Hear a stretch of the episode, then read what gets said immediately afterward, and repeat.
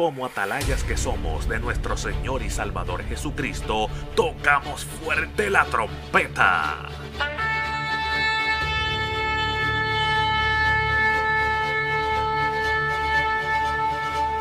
Con mensajes de alerta, somos Aplastado Podcast.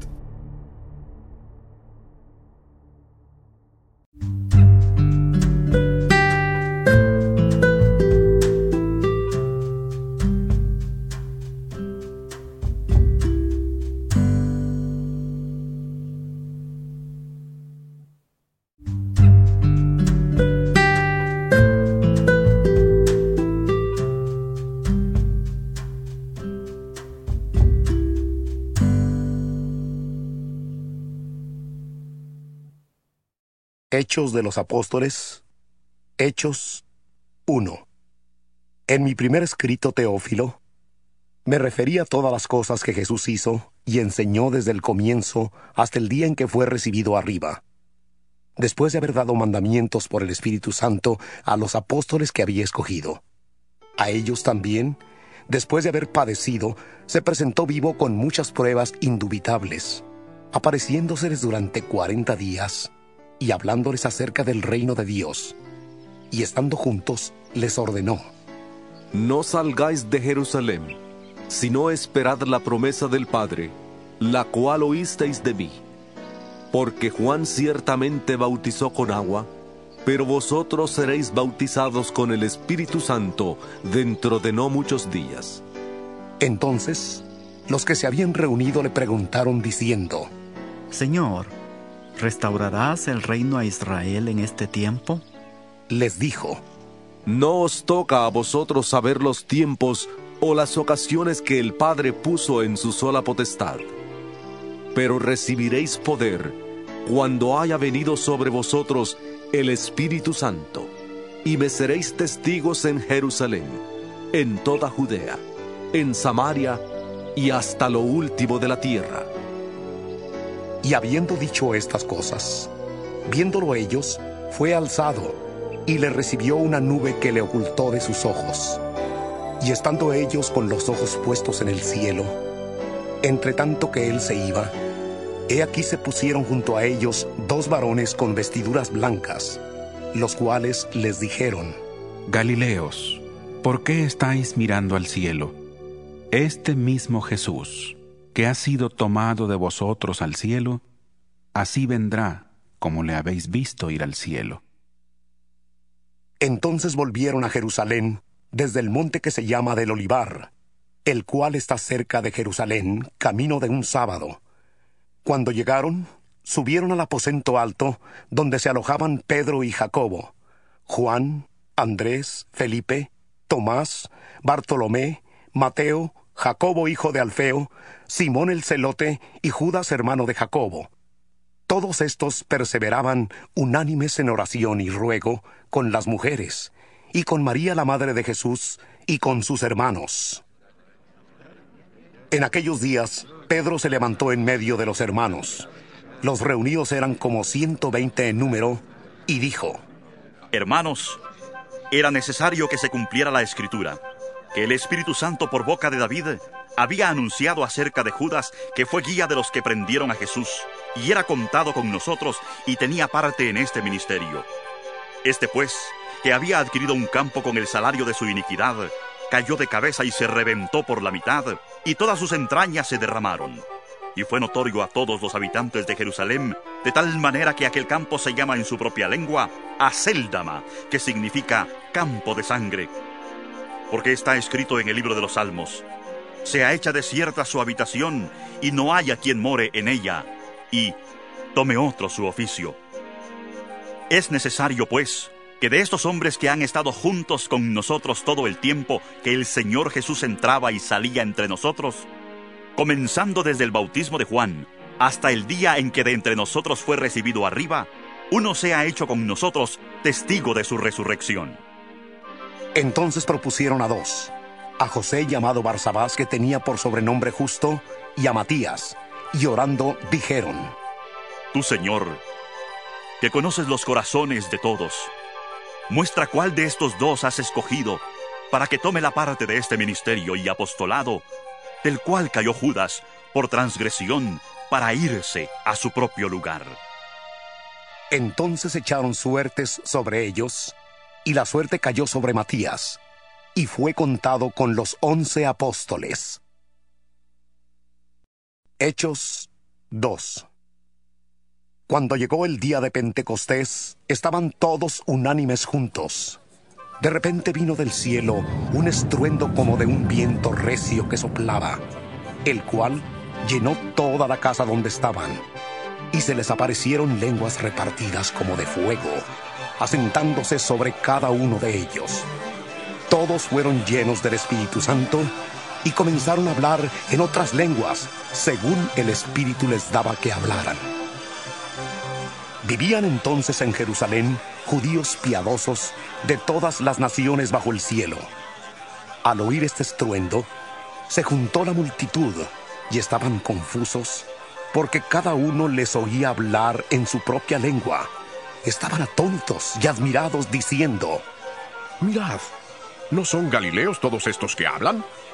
¿Cómo pues les oímos nosotros hablar cada uno en nuestra lengua en la que hemos nacido? Partos, medos, elamitas y los que habitamos en Mesopotamia, Judea, Capadocia, el Ponto y Asia, Frigia y Panfilia, Egipto y las regiones de África más allá de Sirene, y romanos aquí residentes, tanto judíos como prosélitos, cretenses y árabes. Les oímos hablar en nuestras lenguas las maravillas de Dios. Estaban todos atónitos y perplejos, diciéndose unos a otros. ¿Qué quiere decir esto? Pero otros, burlándose, decían, Están borrachos. Entonces Pedro, poniéndose en pie con los once, alzó la voz y les habló diciendo, Judíos y todos los que habitáis en Jerusalén, esto os sea notorio y oíd mis palabras, porque estos no están borrachos como vosotros suponéis, puesto que es la hora tercera del día, pero esto es lo dicho por el profeta Joel. En los postreros días, dice Dios, derramaré mi espíritu sobre toda carne, y vuestros hijos y vuestras hijas profetizarán, vuestros jóvenes verán visiones, y vuestros ancianos soñarán sueños. Y de cierto, sobre mis siervos y sobre mis siervas, en aquellos días derramaré de mi espíritu y profetizarán. Y daré prodigios arriba en el cielo y señales abajo en la tierra, sangre, fuego y vapor de humo el sol se convertirá en tinieblas y la luna en sangre, antes que venga el día del Señor, grande y glorioso. Y todo aquel que invoque el nombre del Señor será salvo. Israelitas, oíd estas palabras. Jesús Nazareno, varón aprobado por Dios entre vosotros, con las maravillas, prodigios y señales que Dios hizo entre vosotros por medio de él. Como vosotros mismos sabéis, a éste, entregado por el determinado consejo y anticipado conocimiento de Dios, prendisteis y matasteis por manos de inicuos, crucificándole, al cual Dios levantó, sueltos los dolores de la muerte, por cuanto era imposible que fuera retenido por ella, porque David dice de él, Veía al Señor siempre delante de mí, porque está a mi diestra, no seré conmovido. Por lo cual mi corazón se alegró y se gozó mi lengua y aún mi carne descansará en esperanza, porque no dejarás mi alma en el Hades, ni permitirás que tu santo vea corrupción.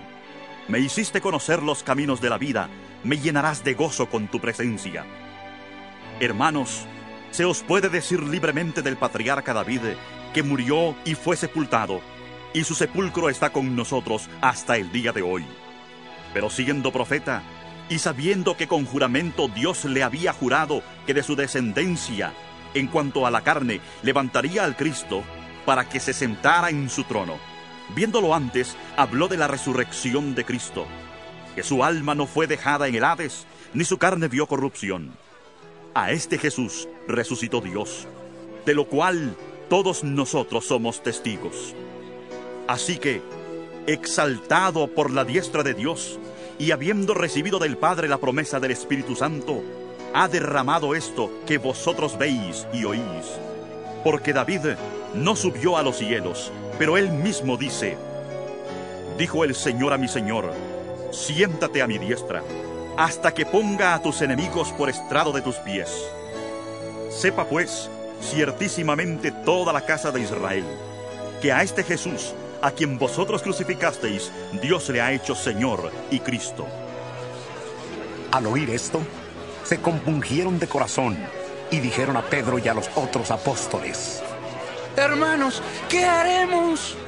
Pedro les dijo, Arrepentíos y bautícese cada uno de vosotros en el nombre de Jesucristo para perdón de los pecados, y recibiréis el don del Espíritu Santo, porque para vosotros es la promesa, y para vuestros hijos, y para todos los que están lejos, para cuantos el Señor nuestro Dios llame.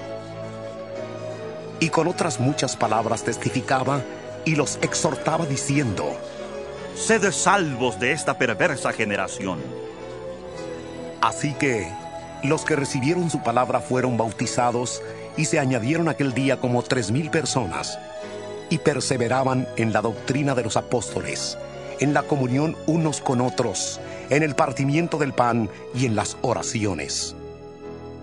Sobrevino temor a toda persona y muchas maravillas y señales eran hechas por los apóstoles.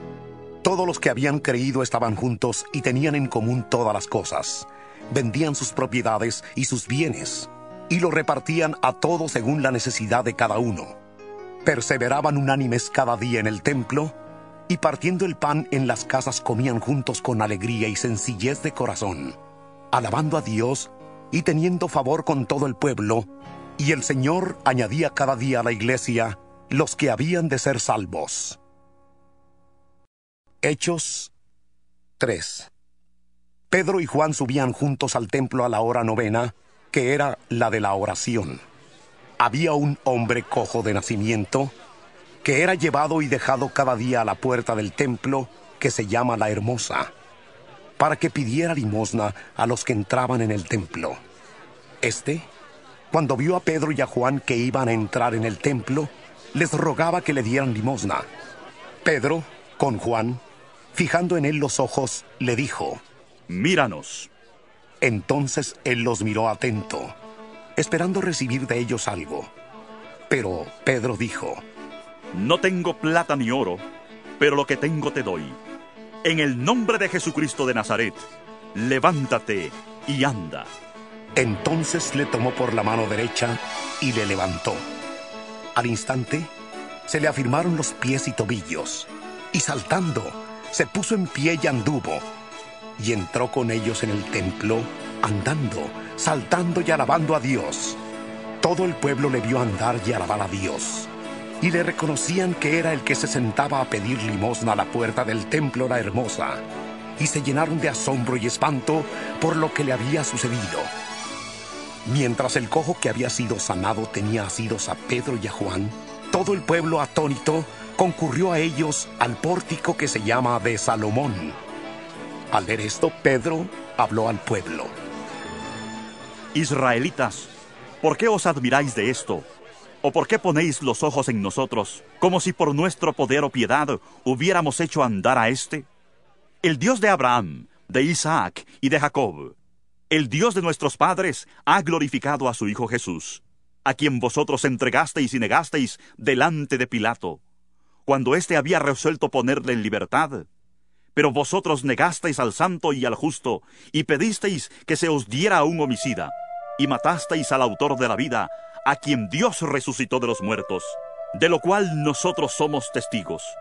Por la fe en su nombre, a este, que vosotros veis y conocéis, le ha confirmado su nombre.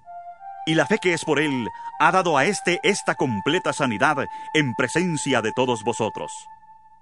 Pero ahora, hermanos, Sé que por ignorancia lo habéis hecho, como también vuestros gobernantes. Pero Dios ha cumplido así lo que antes había anunciado por boca de todos sus profetas, que su Cristo habría de padecer. Así que, arrepentíos y convertíos para que sean borrados vuestros pecados, para que vengan de la presencia del Señor tiempos de consuelo y Él envíe a Jesucristo, que os fue antes anunciado, a este ciertamente es necesario que el cielo reciba hasta los tiempos de la restauración de todas las cosas, de que habló Dios por boca de sus santos profetas, que han sido desde tiempo antiguo, porque Moisés dijo a los padres, El Señor vuestro Dios os levantará profeta de entre vuestros hermanos, como a mí. A él oiréis en todas las cosas que os hable, y toda alma que no oiga a aquel profeta será desarraigada del pueblo. Y todos los profetas, desde Samuel en adelante, cuantos han hablado también, han anunciado estos días. Vosotros sois los hijos de los profetas y del pacto que Dios hizo con nuestros padres, diciendo a Abraham, en tu simiente serán benditas todas las familias de la tierra. A vosotros primeramente, Dios, habiendo levantado a su Hijo, lo envió para que os bendijera, a fin de que cada uno se convierta de su maldad. Hechos 4 Mientras ellos hablaban al pueblo, vinieron sobre ellos los sacerdotes con el jefe de la guardia del templo y los saduceos, resentidos de que enseñaran al pueblo y anunciaran en Jesús la resurrección de entre los muertos. Y les echaron mano y los pusieron en la cárcel hasta el día siguiente, porque era ya tarde. Pero muchos de los que habían oído la palabra creyeron, y el número de los hombres era como cinco mil. Aconteció al día siguiente que se reunieron en Jerusalén los gobernantes, los ancianos y los escribas, y el sumo sacerdote Anás y Caifás, Juan, Alejandro y todos los que eran de la familia de los sumos sacerdotes. Y poniéndolos en medio, les preguntaron, ¿Con qué potestad o en qué nombre habéis hecho vosotros esto? Entonces Pedro, lleno del Espíritu Santo, les dijo, Gobernantes del pueblo y ancianos de Israel, puesto que hoy se nos interroga acerca del beneficio hecho a un hombre enfermo, de qué manera éste ha sido sanado, sea notorio a todos vosotros y a todo el pueblo de Israel, que en el nombre de Jesucristo de Nazaret, a quien vosotros crucificasteis, y a quien Dios resucitó de los muertos, por él, este hombre está en vuestra presencia sano. Este Jesús es la piedra rechazada por vosotros, los edificadores, la cual ha venido a ser cabeza del ángulo y en ningún otro hay salvación, porque no hay otro nombre bajo el cielo dado a los hombres en que podamos ser salvos. Entonces viendo la valentía de Pedro y de Juan, y sabiendo que eran hombres sin letras y del vulgo, se admiraban y les reconocían que habían estado con Jesús. Y viendo al hombre que había sido sanado, que estaba en pie con ellos, no podían decir nada en contra. Entonces les ordenaron que salieran del concilio y deliberaban entre sí, diciendo, ¿Qué haremos con estos hombres? Porque de cierto, señal evidente ha sido hecha por ellos, notoria a todos los que viven en Jerusalén, y no lo podemos negar. Sin embargo, para que no se divulgue más entre el pueblo, amenacémoslos, para que no hablen de aquí en adelante a hombre alguno en este nombre. Entonces los llamaron y les ordenaron que en ninguna manera hablaran ni enseñaran en el nombre de Jesús. Pero Pedro y Juan respondieron diciéndoles, Juzgad si es justo delante de Dios obedecer a vosotros antes que a Dios, porque no podemos dejar de decir lo que hemos visto y oído. Ellos entonces, después de amenazarlos, los soltaron, no hallando ningún modo de castigarlos por causa del pueblo porque todos glorificaban a Dios por lo que se había hecho, ya que el hombre en quien se había hecho este milagro de sanidad tenía más de cuarenta años. Al ser puestos en libertad, vinieron a los suyos y contaron todo lo que los principales sacerdotes y los ancianos les habían dicho. Ellos, al oírlo, alzaron unánimes la voz a Dios y dijeron, Soberano Señor, tú eres el Dios que hiciste el cielo y la tierra el mar y todo lo que en ellos hay, que por boca de David tu siervo dijiste, ¿por qué se amotinan las gentes y los pueblos piensan cosas vanas? Se reunieron los reyes de la tierra, y los príncipes se juntaron en uno contra el Señor y contra su Cristo, porque verdaderamente se unieron en esta ciudad Herodes y Poncio Pilato con los gentiles y el pueblo de Israel contra tu santo Hijo Jesús, a quien ungiste para hacer cuanto tu mano y tu consejo habían antes determinado que sucediera. Y ahora, Señor, mira sus amenazas y concede a tus siervos que con toda valentía hablen tu palabra, mientras extiendes tu mano para que se hagan sanidades, señales y prodigios mediante el nombre de tu Santo Hijo Jesús. Cuando terminaron de orar, el lugar en que estaban congregados tembló, y todos fueron llenos del Espíritu Santo y hablaban con valentía la palabra de Dios. La multitud de los que habían creído era de un corazón y un alma.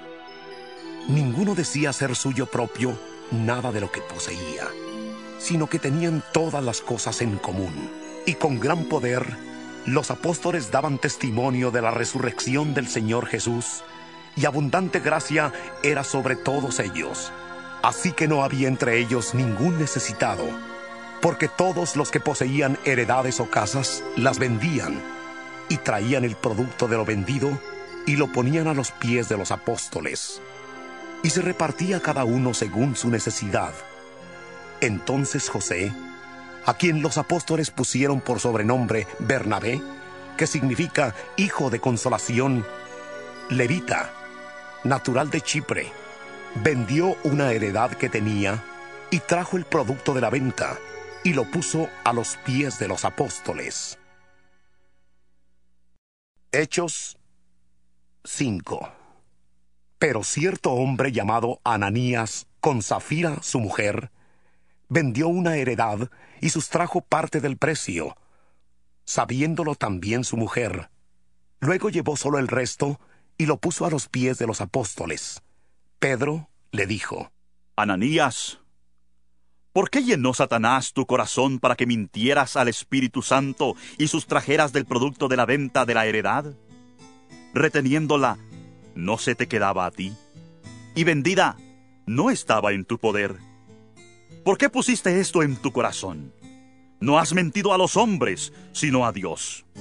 Al oír Ananías estas palabras, cayó y expiró. Y sobrevino un gran temor sobre todos los que le oyeron.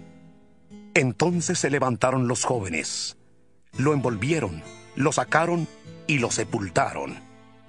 Pasado un lapso como de tres horas, sucedió que entró su mujer sin saber lo que había acontecido. Entonces Pedro le dijo, Dime, ¿vendisteis en tanto la heredad?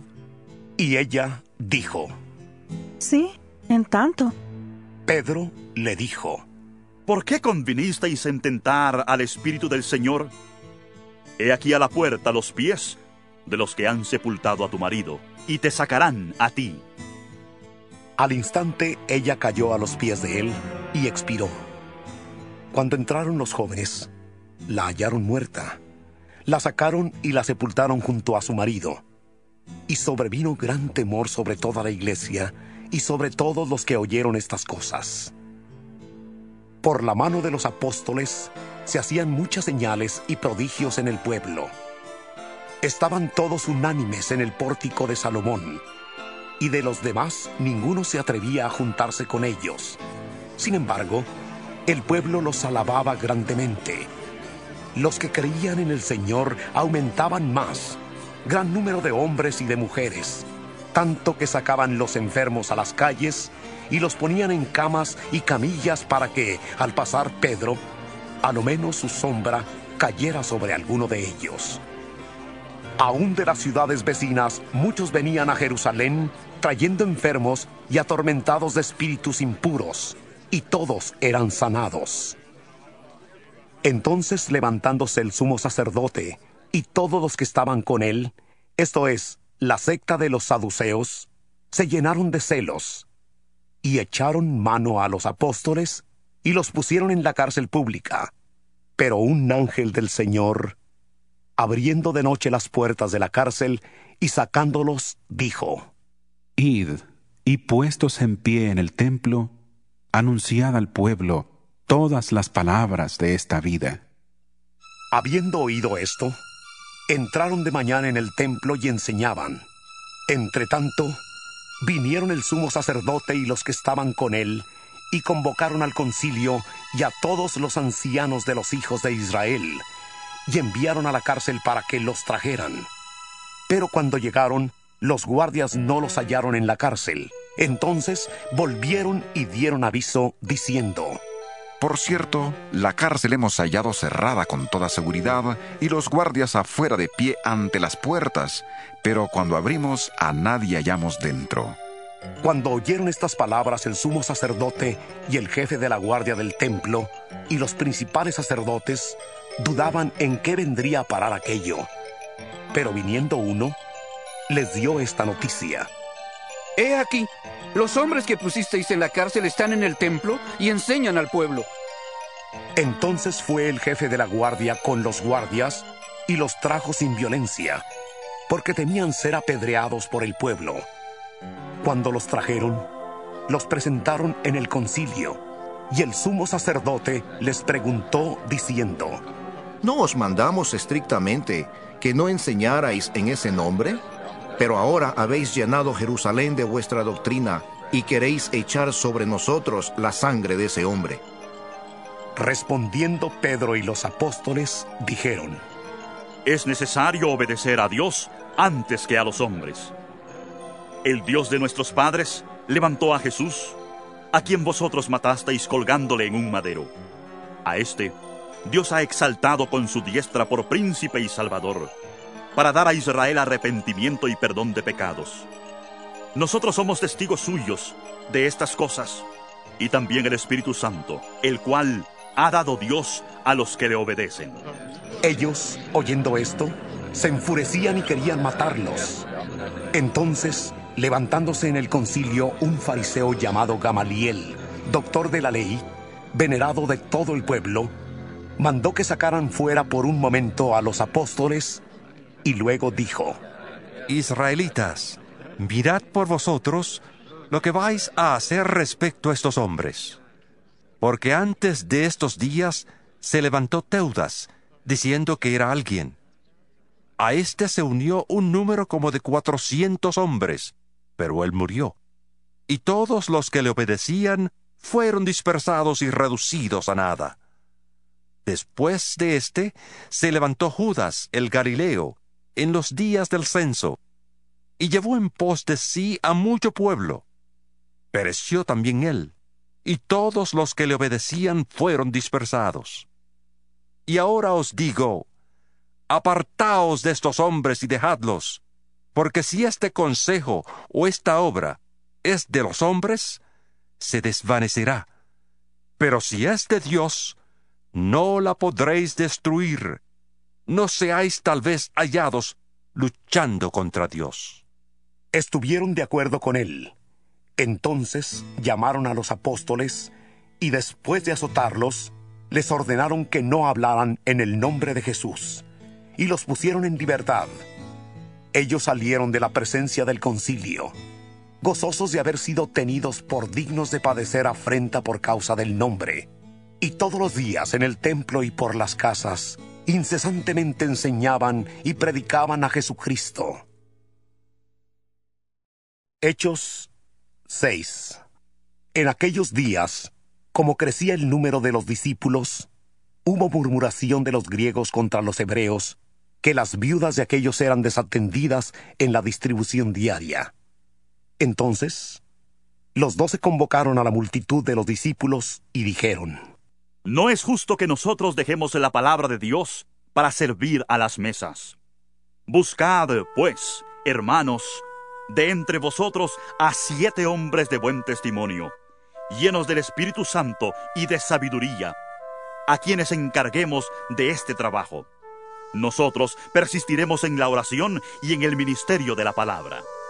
Agradó la propuesta a toda la multitud y eligieron a Esteban, hombre lleno de fe y del Espíritu Santo, a Felipe, Prócoro, Nicanor, Timón, Parmenas y Nicolás, prosélito de Antioquía.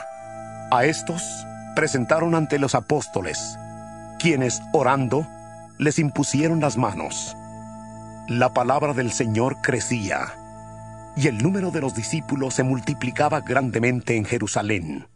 También muchos de los sacerdotes obedecían a la fe.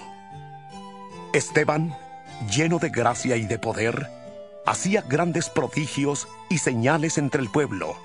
Entonces, algunos de la sinagoga llamada de los libertos y los de Sirene, de Alejandría, de Cilicia y de Asia, se levantaron para discutir con Esteban, pero no podían resistir la sabiduría y el espíritu con que hablaba.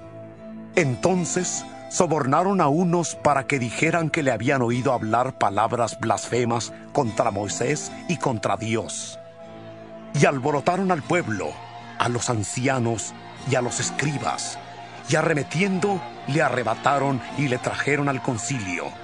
Pusieron testigos falsos que decían, Este hombre no cesa de hablar palabras blasfemas contra este lugar santo y contra la ley, pues le hemos oído decir que ese Jesús de Nazaret destruirá este lugar y cambiará las costumbres que nos transmitió Moisés.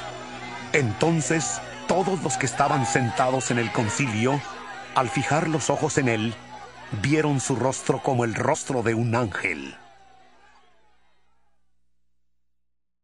Hechos 7 El sumo sacerdote dijo entonces, ¿Es esto así? Esteban dijo, Hermanos y padres, oíd. El Dios de la gloria se apareció a nuestro padre Abraham cuando aún estaba en Mesopotamia, antes que viviera en Harán, y le dijo, Sal de tu tierra y de tu parentela, y vete a la tierra que yo te mostraré. Entonces salió de la tierra de los caldeos y habitó en Harán, y de allí, cuando murió su padre, Dios le trasladó a esta tierra en la cual vosotros habitáis ahora. No le dio herencia en ella, ni aun para sentar un pie, pero prometió dársela en posesión a él y a su descendencia después de él, aunque él aún no tenía hijo. Dios le dijo que su descendencia sería extranjera en tierra ajena, y que los reducirían a servidumbre y los maltratarían por cuatrocientos años. Pero yo juzgaré, dijo Dios, a la nación de la cual serán siervos. Y después de esto saldrán y me servirán en este lugar. Le dio el pacto de la circuncisión y así Abraham engendró a Isaac y le circuncidó al octavo día, e Isaac a Jacob y Jacob a los doce patriarcas. Los patriarcas movidos por envidia vendieron a José para Egipto, pero Dios estaba con él y le libró de todas sus tribulaciones, y le dio gracia y sabiduría delante de Faraón, rey de Egipto, el cual lo puso por gobernador sobre Egipto y sobre toda su casa. Hubo entonces hambre en toda la tierra de Egipto y de Canaán, y gran tribulación, y nuestros padres no hallaban alimentos. Cuando oyó Jacob que había trigo en Egipto, envió a nuestros padres la primera vez, y en la segunda, José se dio a conocer a sus hermanos, y fue manifestado a Faraón el linaje de José. José envió a buscar a su padre Jacob y a toda su familia, en número de setenta y cinco personas. Así descendió Jacob a Egipto, donde murió él y también nuestros padres, los cuales fueron trasladados a Siquem y puestos en el sepulcro que Abraham, a precio de dinero, había comprado a los hijos de Amor en Siquem. Pero cuando se acercaba el tiempo de la promesa que Dios había jurado a Abraham, el pueblo creció y se multiplicó en Egipto, hasta que se levantó en Egipto otro rey que no conocía a José. Este rey, usando de astucia con nuestro pueblo, maltrató a nuestros padres hasta obligarlos a que expusieran a la muerte a sus niños para que no se propagaran. En aquel mismo tiempo nació Moisés, y fue agradable a Dios, y fue criado tres meses en casa de su padre. Pero siendo expuesto a la muerte, la hija de Faraón le recogió y le crió como a hijo suyo. Moisés fue instruido en toda la sabiduría de los egipcios, y era poderoso en sus palabras y obras. Cuando cumplió la edad de 40 años, le vino al corazón el visitar a sus hermanos, los hijos de Israel. Y al ver a uno que era maltratado, lo defendió, y dando muerte al egipcio, vengó al oprimido. Pero él pensaba que sus hermanos comprendían que Dios les daría libertad por mano suya, pero ellos no lo habían entendido así. Al día siguiente se presentó a unos de ellos que reñían, e intentaba ponerlos en paz diciéndoles, hermanos sois, ¿por qué os maltratáis el uno al otro? Entonces el que maltrataba a su prójimo le rechazó, diciendo, ¿quién te ha puesto por gobernante y juez sobre nosotros? ¿Quieres tú matarme como mataste ayer al egipcio? Al oír esta palabra, Moisés huyó y vivió como extranjero en tierra de Madián, donde engendró dos hijos.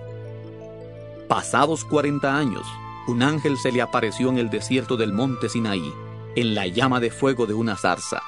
Entonces Moisés, mirando, se maravilló de la visión, y al acercarse para observar, vino a él la voz del Señor.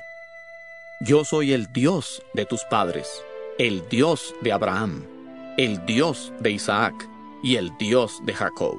Y Moisés, temblando, no se atrevía a mirar. Le dijo el Señor, Quita el calzado de tus pies, porque el lugar en que estás es tierra santa. Ciertamente he visto la aflicción de mi pueblo que está en Egipto. He oído su gemido y he descendido para librarlos. Ahora pues, ven, te enviaré a Egipto. A este Moisés, a quien habían rechazado diciendo, ¿quién te ha puesto por gobernante y juez? A este envió Dios como gobernante y libertador por mano del ángel que se le apareció en la zarza. Este lo sacó, habiendo hecho prodigios y señales en tierra de Egipto, en el Mar Rojo y en el desierto por cuarenta años. Este Moisés es el que dijo a los hijos de Israel, Profeta os levantará el Señor vuestro Dios de entre vuestros hermanos, como a mí. A él oiréis. Este es aquel Moisés que estuvo en la congregación en el desierto con el ángel, que le hablaba en el monte Sinaí y con nuestros padres, y que recibió palabras de vida para darnos. Pero nuestros padres no quisieron obedecer, sino que le desecharon, y en sus corazones se volvieron a Egipto cuando dijeron a Aarón, Haznos dioses que vayan delante de nosotros, porque a este Moisés que nos sacó de la tierra de Egipto no sabemos qué le haya acontecido. Entonces hicieron un becerro, ofrecieron sacrificio al ídolo, y en las obras de sus manos se regocijaron. Dios se apartó de ellos y los entregó a que rindieran culto al ejército del cielo, como está escrito en el libro de los profetas. ¿Acaso me ofrecisteis víctimas y sacrificios en el desierto por cuarenta años, casa de Israel? Antes bien, llevasteis el tabernáculo de Moloch y la estrella de vuestro dios Refán, figuras que os hicisteis para adorarlas. Os transportaré, pues, más allá de Babilonia tuvieron nuestros padres el tabernáculo del testimonio en el desierto, como había ordenado Dios cuando dijo a Moisés que lo hiciera conforme al modelo que había visto, el cual, recibido a su vez por nuestros padres, lo introdujeron con Josué al tomar posesión de la tierra de los gentiles, a los cuales Dios arrojó de la presencia de nuestros padres hasta los días de David. Este halló gracia delante de Dios y pidió proveer tabernáculo para el Dios de Jacob. Pero fue Salomón quien le edificó casa, si bien el Altísimo no habita en templos hechos de mano, como dice el profeta. El cielo es mi trono y la tierra el estrado de mis pies. ¿Qué casa me edificaréis? dice el Señor. ¿O cuál es el lugar de mi reposo? ¿No hizo mi mano todas estas cosas? Duros de cerviz, incircuncisos de corazón y de oídos vosotros resistís siempre al Espíritu Santo, como vuestros padres, así también vosotros.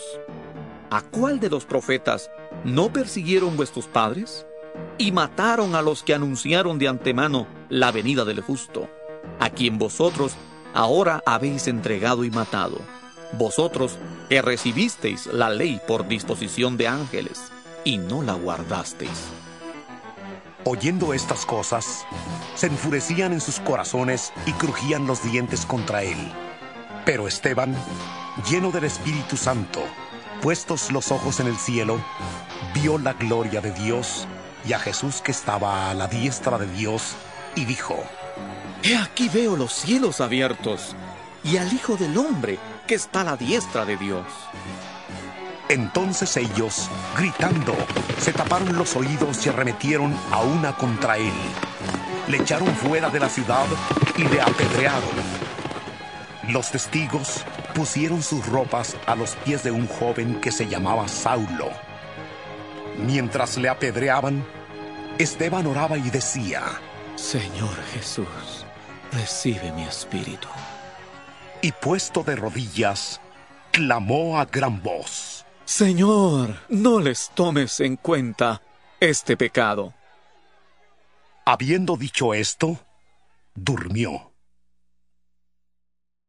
Hechos 8 y Saulo consentía en su muerte. En aquel día hubo una gran persecución contra la iglesia que estaba en Jerusalén, y todos, salvo los apóstoles, fueron esparcidos por las tierras de Judea y de Samaria. Unos hombres piadosos llevaron a enterrar a Esteban e hicieron gran llanto sobre él.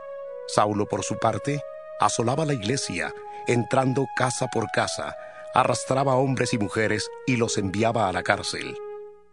Pero los que fueron esparcidos iban por todas partes anunciando el Evangelio. Entonces Felipe, descendiendo a la ciudad de Samaria, les predicaba a Cristo. La gente, unánime, escuchaba atentamente las cosas que decía Felipe, oyendo y viendo las señales que hacía. Porque de muchos que tenían espíritus impuros, salían estos lanzando gritos, y muchos paralíticos y cojos eran sanados, así que había gran gozo en aquella ciudad. Pero había un hombre llamado Simón, que antes ejercía la magia en aquella ciudad y que había engañado a la gente de Samaria, haciéndose pasar por alguien importante. A este oían atentamente todos, desde el más pequeño hasta el más grande, y decían, Este es el gran poder de Dios. Estaban atentos a él, porque con sus artes mágicas los había engañado por mucho tiempo. Pero cuando creyeron a Felipe, que anunciaba el Evangelio del reino de Dios y el nombre de Jesucristo, se bautizaban hombres y mujeres.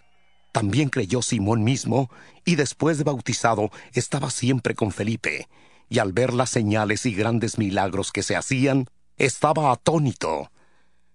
Cuando los apóstoles que estaban en Jerusalén oyeron que Samaria había recibido la palabra de Dios, enviaron allá a Pedro y a Juan, los cuales, una vez llegados, oraron por ellos para que recibieran el Espíritu Santo, porque aún no había descendido sobre ninguno de ellos, sino que solamente habían sido bautizados en el nombre de Jesús. Entonces les imponían las manos y recibían el Espíritu Santo. Cuando vio Simón que por la imposición de las manos de los apóstoles se daba el Espíritu Santo, les ofreció dinero, diciendo, Dadme también a mí este poder, para que cualquiera quien yo imponga las manos reciba el Espíritu Santo. Entonces Pedro le dijo, Tu dinero perezca contigo, porque has pensado que el don de Dios se obtiene con dinero. No tienes tu parte ni suerte en este asunto, porque tu corazón no es recto delante de Dios. Arrepiéntete, pues, de esta tu maldad, y ruega a Dios, si quizás te sea perdonado el pensamiento de tu corazón, porque en hiel de amargura y en prisión de maldad veo que estás. Respondiendo entonces Simón dijo, Rogad vosotros por mí al Señor, para que nada de esto que habéis dicho venga sobre mí. Ellos, habiendo testificado y hablado la palabra de Dios, se volvieron a Jerusalén, y en muchas poblaciones de los samaritanos anunciaron el Evangelio. Un ángel del Señor habló a Felipe diciendo, Levántate y ve hacia el sur, por el camino que desciende de Jerusalén a Gaza, el cual es desierto. Entonces él se levantó y fue. Y sucedió que un etíope eunuco, funcionario de Candace, reina de los etíopes, el cual estaba sobre todos sus tesoros y había venido a Jerusalén para adorar, volvía sentado en su carro, leyendo al profeta Isaías. El Espíritu dijo a Felipe, Acércate y júntate a ese carro. Acudiendo Felipe, le oyó que leía al profeta Isaías y dijo, ¿Pero entiendes lo que lees? Él dijo, ¿Y cómo podré si alguien no me enseña? Y rogó a Felipe que subiera y se sentara con él. El pasaje de la escritura que leía era este. Como oveja a la muerte fue llevado, y como cordero mudo delante del que lo trasquila, así no abrió su boca. En su humillación no se le hizo justicia, mas su generación, ¿quién la contará? Porque fue quitada de la tierra su vida. Respondiendo el eunuco, dijo a Felipe, Te ruego que me digas, ¿de quién dice el profeta esto? ¿De sí mismo o de algún otro? Entonces Felipe, abriendo su boca y comenzando desde esta escritura, le anunció el Evangelio de Jesús. Yendo por el camino llegaron a un lugar donde había agua, Y dijo el eunuco, Aquí hay agua, que impide que yo sea bautizado. Felipe dijo, Si crees de todo corazón, bien puedes. Él respondiendo dijo, Creo que Jesucristo es el Hijo de Dios. Mandó parar el carro, y descendieron ambos al agua, Felipe y el eunuco, y le bautizó. Cuando subieron del agua, el Espíritu del Señor arrebató a Felipe, y el eunuco no le vio más. Y siguió gozoso su camino. Pero Felipe se encontró en Azoto, y al pasar, anunciaba el Evangelio en todas las ciudades hasta llegar a Cesarea. Hechos 9 Saulo, respirando aún amenazas y muerte contra los discípulos del Señor, vino al sumo sacerdote y le pidió cartas para las sinagogas de Damasco, a fin de que si hallaba algunos hombres o mujeres de este camino, los trajera presos a Jerusalén. Pero yendo por el camino, aconteció que, al llegar cerca de Damasco, repentinamente le rodeó un resplandor de luz del cielo, y cayendo en tierra oyó una voz que le decía, Saulo, Saulo, ¿por qué me persigues? Él dijo, ¿Quién eres, Señor? Y le dijo, Yo soy Jesús a quien tú persigues.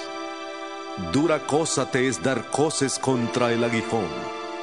Él, temblando y temeroso, dijo, Señor, ¿qué quieres que yo haga? El Señor le dijo, Levántate y entra en la ciudad, y allí se te dirá lo que debes hacer. Los hombres que iban con Saulo se pararon atónitos, porque a la verdad oían la voz, pero no veían a nadie. Entonces Saulo se levantó del suelo, y abriendo los ojos no veía a nadie. Así que, llevándole por la mano, le metieron en Damasco, donde estuvo tres días sin ver, y no comió ni bebió. Había entonces en Damasco un discípulo llamado Ananías, a quien el Señor dijo en visión. ¿Ananías? Él respondió. Heme aquí, Señor. El Señor le dijo. Levántate y ve a la calle que se llama derecha, y busca en casa de Judas a uno llamado Saulo de Tarso, porque he aquí él ora, y ha visto en visión a un hombre llamado Ananías, que entra y pone las manos sobre él para que recobre la vista. Entonces Ananías respondió, Señor, he oído de muchos acerca de este hombre, cuántos males ha hecho a tus santos en Jerusalén, y aún aquí tiene autoridad de los principales sacerdotes para prender a todos los que invocan tu nombre. El Señor le dijo, Ve, porque instrumento escogido me es este para llevar mi nombre en presencia de los gentiles, de reyes y de los hijos de Israel, porque yo le mostraré cuánto le es necesario padecer por mi nombre. Fue entonces Ananías y entró en la casa, y poniendo sobre él las manos, dijo, Hermano Saulo, el Señor Jesús, que se te apareció en el camino por donde venías, me ha enviado para que recibas la vista y seas lleno del Espíritu Santo. Al instante cayeron de sus ojos como escamas y recobró la vista. Se levantó y fue bautizado. Y habiendo tomado alimento, recobró las fuerzas, y estuvo Saulo por algunos días con los discípulos que estaban en Damasco. Enseguida predicaba a Cristo en las sinagogas, diciendo que éste era el Hijo de Dios. Y todos los que le oían estaban atónitos y decían, ¿No es este el que asolaba en Jerusalén a los que invocaban este nombre? ¿Y a eso vino acá? ¿Para llevarlos presos ante los principales sacerdotes? Pero Saulo mucho más se enardecía y confundía a los judíos que vivían en Damasco, demostrando que Jesús era el Cristo. Pasados muchos días, los judíos resolvieron en consejo matarle, pero sus acechanzas llegaron a conocimiento de Saulo, y ellos guardaban las puertas de día y de noche para matarle. Entonces los discípulos, tomándole de noche, le bajaron por el muro, descolgándole en una canasta. Cuando llegó a Jerusalén, trataba de juntarse con los discípulos, pero todos le tenían miedo, no creyendo que fuera discípulo. Entonces Bernabé, tomándole, lo trajo a los apóstoles y les contó cómo Saulo había visto en el camino al Señor, el cual le había hablado, y cómo en Damasco había hablado valerosamente en el nombre de Jesús. Y estaba con ellos en Jerusalén. Entraba y salía, y hablaba con valentía en el nombre del Señor, y discutía con los griegos. Pero estos intentaban matarle. Cuando supieron esto los hermanos, le llevaron hasta Cesarea y le enviaron a Tarso. Entonces las iglesias tenían paz por toda Judea, Galilea y Samaria. Eran edificadas, andando en el temor del Señor, y se acrecentaban fortalecidas por el Espíritu Santo. Aconteció que Pedro, visitando a todos, vino también a los santos que habitaban en Lida. Halló allí a uno que se llamaba Eneas, que hacía ocho años que estaba en cama, pues era paralítico. Pedro le dijo, Eneas, Jesucristo te sana. Levántate y haz tu cama. Y enseguida se levantó. Le vieron todos los que habitaban en Lida y en Sarón, los cuales se convirtieron al Señor. Había entonces en Jope una discípula llamada Tabita, que traducido es Dorcas. Esta abundaba en buenas obras y en limosnas que hacía. Aconteció que en aquellos días se enfermó y murió. Después de lavada, la pusieron en una sala. Como Lida estaba cerca de Jope, los discípulos, oyendo que Pedro estaba allí, le enviaron dos hombres a rogarle. No tardes en venir a nosotros. Pedro se levantó entonces y fue con ellos. Cuando llegó, le llevaron a la sala, donde le rodearon todas las viudas llorando y mostrando las túnicas y los vestidos que Dorcas hacía cuando estaba con ellas. Entonces, sacando a todos, Pedro se puso de rodillas y oró, y volviéndose al cuerpo dijo, Tabita, levántate. Ella abrió los ojos y al ver a Pedro se incorporó. Él le dio la mano y la levantó. Entonces llamó a los santos y a las viudas y la presentó viva. Esto fue notorio en toda Jope, y muchos creyeron en el Señor. Pedro se quedó muchos días en Jope en casa de un cierto Simón, curtidor.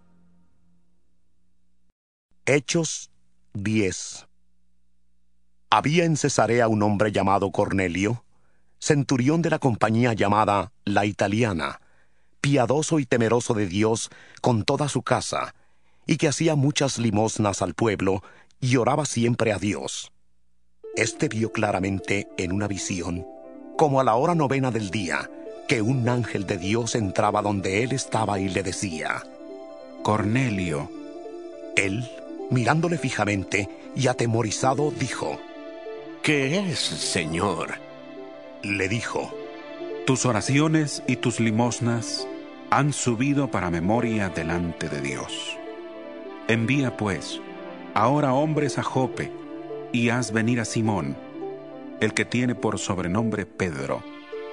Este se hospeda en casa de cierto Simón Curtidor, que tiene su casa junto al mar.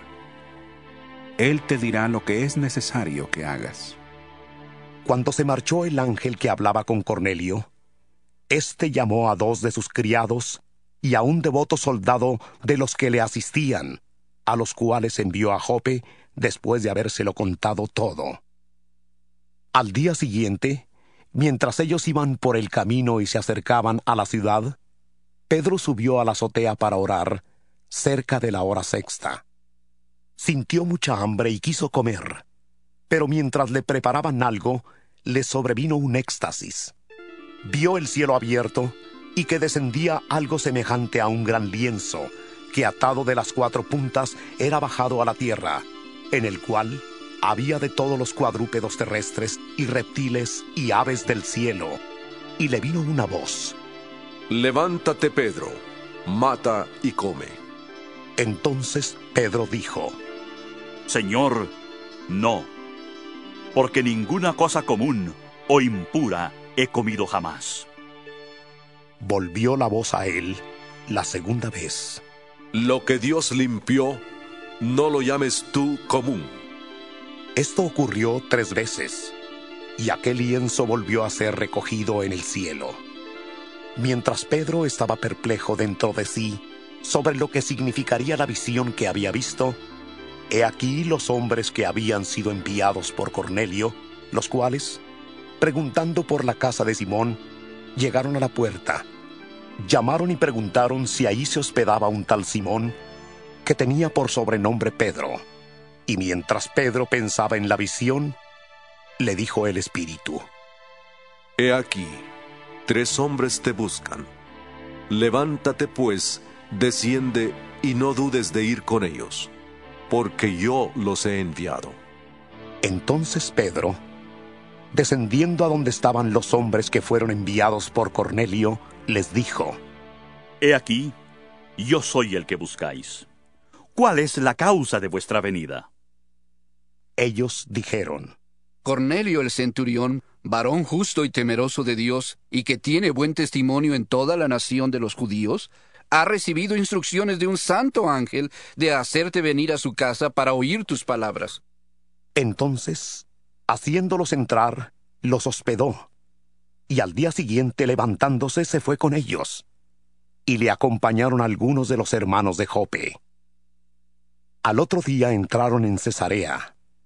Cornelio los estaba esperando, habiendo convocado a sus parientes y amigos más íntimos. Cuando Pedro entró, salió Cornelio a recibirle, y postrándose a sus pies, le adoró. Pero Pedro le levantó diciendo, Levántate, pues yo mismo también soy un hombre.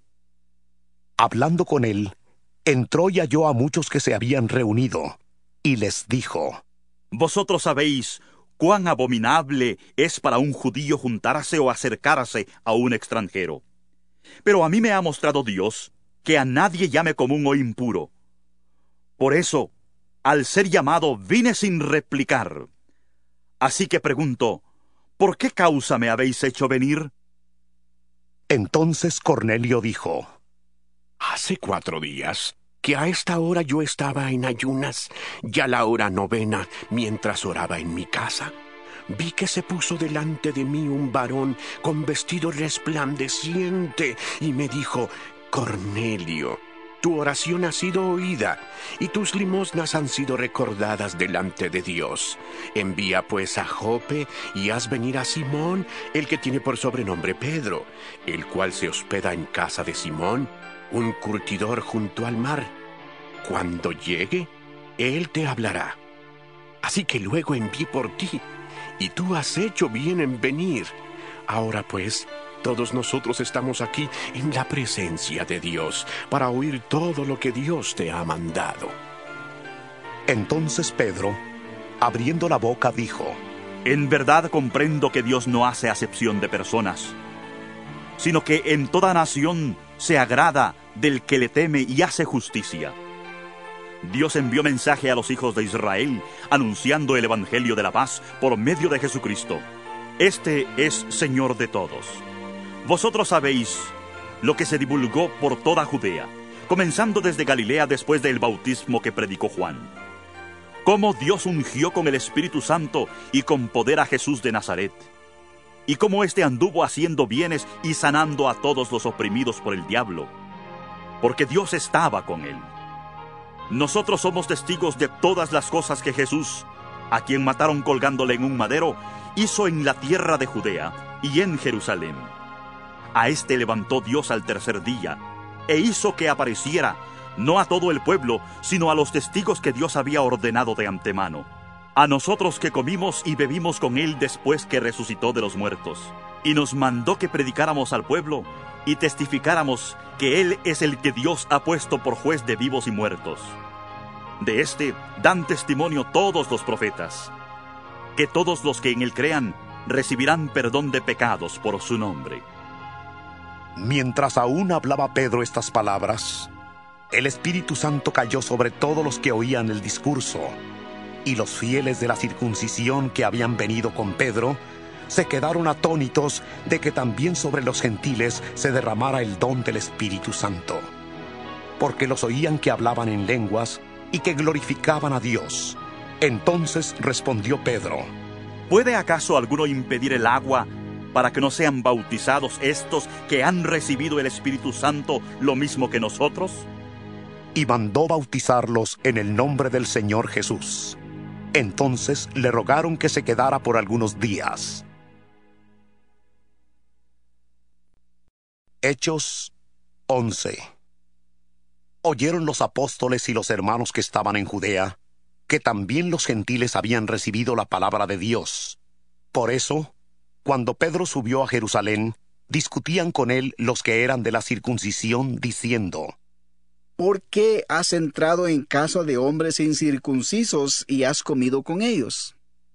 Entonces comenzó Pedro a contarles de forma ordenada lo sucedido, diciendo, Estaba yo en la ciudad de Jope orando, y tuve en éxtasis una visión, algo semejante a un gran lienzo suspendido por las cuatro puntas, que bajaba del cielo y llegaba hasta mí. Cuando fijé los ojos en él, consideré y vi cuadrúpedos terrestres, fieras, reptiles y aves del cielo. Y oí una voz que me decía, Levántate, Pedro, mata y come. Y yo dije, Señor, no, porque ninguna cosa común o impura entró jamás en mi boca. Entonces la voz me respondió del cielo por segunda vez. Lo que Dios limpió, no lo llames tú común. Esto se repitió tres veces y volvió todo a ser llevado arriba al cielo. En aquel instante llegaron tres hombres a la casa donde yo estaba, enviados a mí desde Cesarea. Y el Espíritu me dijo que fuera con ellos sin dudar. Fueron también conmigo estos seis hermanos, y entramos en casa de un hombre, quien nos contó cómo había visto en su casa un ángel que, puesto en pie, le dijo, Envía hombres a Jope y haz venir a Simón, el que tiene por sobrenombre Pedro. Él te hablará palabras por las cuales serás salvo tú y toda tu casa. Cuando comencé a hablar, cayó el Espíritu Santo sobre ellos, como también sobre nosotros al principio. Entonces me acordé de lo dicho por el Señor cuando dijo, Juan ciertamente bautizó en agua, pero vosotros seréis bautizados con el Espíritu Santo. Si Dios, pues, les concedió también el mismo don que a nosotros que hemos creído en el Señor Jesucristo, ¿quién era yo que pudiera estorbar a Dios? Entonces, oídas estas cosas, callaron y glorificaron a Dios, diciendo, De manera que también a los gentiles ha dado Dios arrepentimiento para vida. Ahora bien, los que habían sido esparcidos a causa de la persecución que hubo con motivo de Esteban, pasaron hasta Fenicia, Chipre y Antioquía, sin hablar a nadie la palabra, sino solo a los judíos. Pero había entre ellos unos de Chipre y de Sirene, los cuales cuando entraron en Antioquía, hablaron también a los griegos, anunciando el Evangelio del Señor Jesús. Y la mano del Señor estaba con ellos, y gran número creyó y se convirtió al Señor. Llegó la noticia de estas cosas a oídos de la iglesia que estaba en Jerusalén, y enviaron a Bernabé para que fuera hasta Antioquía. Este, cuando llegó y vio la gracia de Dios, se regocijó y exhortó a todos a que con propósito de corazón permanecieran fieles al Señor, porque era un varón bueno, lleno del Espíritu Santo y de fe. Y una gran multitud fue agregada al Señor. Después fue Bernabé a Tarso en busca de Saulo, y cuando le halló, le llevó a Antioquía. Se congregaron allí todo un año con la iglesia, y enseñaron a mucha gente. A los discípulos se les llamó cristianos por primera vez en Antioquía. En aquellos días, unos profetas descendieron de Jerusalén a Antioquía, y levantándose uno de ellos llamado Agabo, daba a entender por el Espíritu que vendría una gran hambre en toda la tierra habitada, la cual sobrevino en tiempo de Claudio. Entonces, los discípulos, cada uno conforme a lo que tenía, determinaron enviar un socorro a los hermanos que habitaban en Judea, lo cual en efecto hicieron, enviándolo a los ancianos por mano de Bernabé y de Saulo. Hechos 12 En aquel mismo tiempo, el rey Herodes echó mano a algunos de la iglesia para maltratarlos. Mató a espada a Jacobo, hermano de Juan, y al ver que esto había agradado a los judíos, procedió a prender también a Pedro. Eran entonces los días de los panes sin levadura. Tomándole preso, le puso en la cárcel, entregándole a cuatro grupos de cuatro soldados cada uno, para que le vigilaran. Y se proponía sacarle al pueblo después de la Pascua. Así que Pedro estaba custodiado en la cárcel, pero la iglesia hacía sin cesar oración a Dios por él. Cuando Herodes le iba a sacar, aquella misma noche estaba Pedro durmiendo entre dos soldados, sujeto con dos cadenas, y los guardas delante de la puerta custodiaban la cárcel. Y he aquí que se presentó un ángel del Señor, y una luz resplandeció en la cárcel. Y tocando a Pedro en el costado, le despertó diciendo, Levántate pronto. Y las cadenas se le cayeron de las manos. Le dijo el ángel, Cíñete y átate las sandalias. Él lo hizo así y le dijo, Envuélvete en tu manto y sígueme.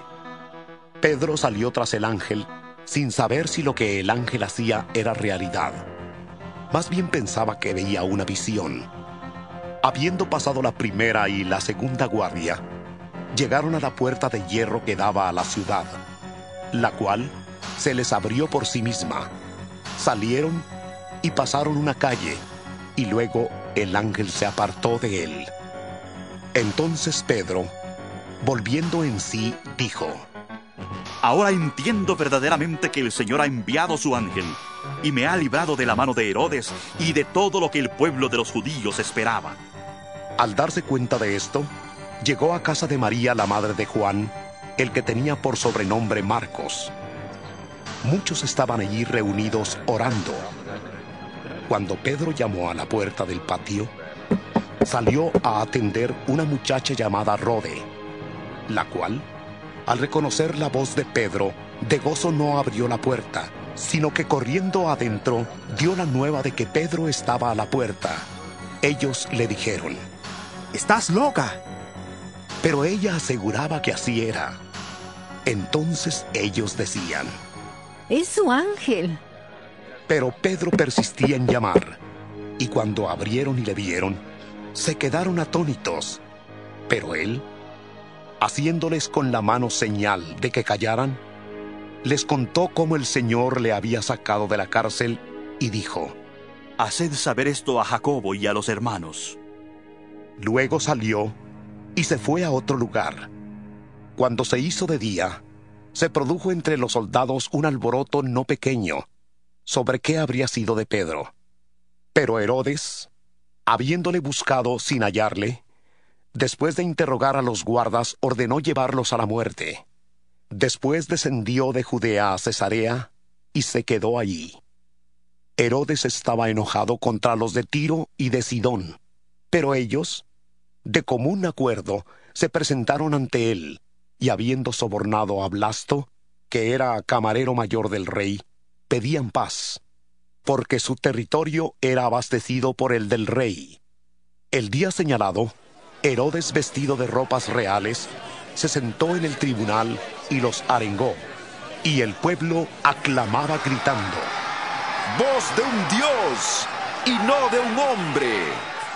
Al momento un ángel del Señor le hirió, por cuanto no dio la gloria a Dios, y expiró comido de gusanos. Pero la palabra del Señor crecía y se multiplicaba. Bernabé y Saulo, cumplido su servicio, volvieron de Jerusalén, llevando también consigo a Juan, el que tenía por sobrenombre Marcos. Hechos 13.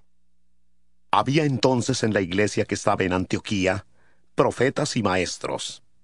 Bernabé, Simón el que se llamaba Níger, Lucio de Sirene, Manaén, el que se había criado junto con Herodes el tetrarca, y Saulo. Ministrando estos al Señor y ayunando, dijo el Espíritu Santo, Apartadme a Bernabé y a Saulo para la obra a que los he llamado. Entonces, habiendo ayunado y orado, les impusieron las manos y los despidieron. Ellos, entonces, enviados por el Espíritu Santo, descendieron a Seleucia y de ahí navegaron a Chipre. Al llegar a Salamina, anunciaban la palabra de Dios en las sinagogas de los judíos. Tenían también a Juan de ayudante. Habiendo atravesado toda la isla hasta Pafos, hallaron a cierto mago falso profeta judío, llamado Bar Jesús, que estaba con el procónsul Sergio Paulo, varón prudente. Este, llamando a Bernabé y a Saulo, deseaba oír la palabra de Dios. Pero les resistía Elimas, el mago, pues así se traduce su nombre, intentando apartar de la fe al procónsul. Entonces Saulo, que también es Pablo lleno del Espíritu Santo, fijando en él los ojos, le dijo, Lleno de todo engaño y de toda maldad, hijo del diablo, enemigo de toda justicia, ¿no cesarás de trastornar los caminos rectos del Señor? Ahora pues he aquí la mano del Señor está contra ti, y quedarás ciego y no verás el sol por algún tiempo. Inmediatamente cayeron sobre él oscuridad y tinieblas, y andando alrededor, buscaba quien le condujera de la mano. Entonces el procónsul, viendo lo que había sucedido, creyó, admirado de la doctrina del Señor. Habiendo zarpado de Pafos, Pablo y sus compañeros llegaron a Perge de Panfilia. Pero Juan, apartándose de ellos, volvió a Jerusalén. Ellos, pasando de Perge, llegaron a Antioquía de Pisidia. Y entraron en la sinagoga un sábado y se sentaron. Después de la lectura de la ley y de los profetas, los altos dignatarios de la sinagoga mandaron a decirles, Hermanos, si tenéis alguna palabra de exhortación para el pueblo, hablad. Entonces Pablo se levantó y hecha señal de silencio con la mano, dijo, Israelitas y los que teméis a Dios, oíd. El Dios de este pueblo de Israel escogió a nuestros padres y enalteció al pueblo siendo ellos extranjeros en tierra de Egipto, y con brazo levantado los sacó de ella.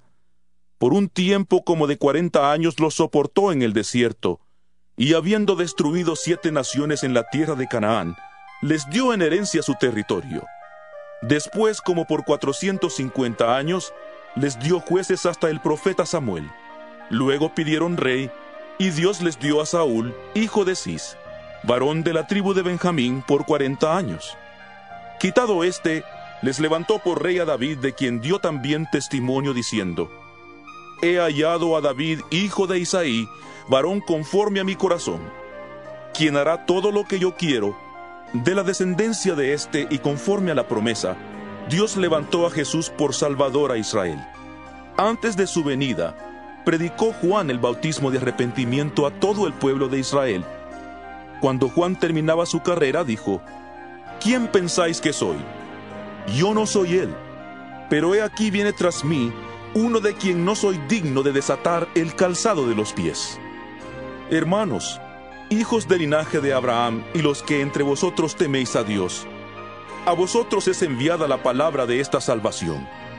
Porque los habitantes de Jerusalén y sus gobernantes, que no conocían a Jesús ni las palabras de los profetas, que se leen todos los sábados, las cumplieron al condenarle. Sin hallar en él causa digna de muerte, pidieron a Pilato que se le matara. Y cuando cumplieron todas las cosas que de él estaban escritas, lo bajaron del madero y lo pusieron en el sepulcro. Pero Dios le levantó de los muertos, y él se apareció durante muchos días a los que habían subido juntamente con él de Galilea a Jerusalén, los cuales ahora son sus testigos ante el pueblo. Nosotros también os anunciamos el Evangelio de aquella promesa hecha a nuestros padres, la cual Dios nos ha cumplido a nosotros, sus hijos, resucitando a Jesús, como está escrito también en el Salmo segundo, Mi hijo eres tú, yo te he engendrado hoy. Y en cuanto a que le levantó de los muertos para nunca más volver a corrupción, lo dijo así, Os daré las misericordias fieles de David. Por eso dice también en otro salmo, No permitirás que tu santo vea corrupción.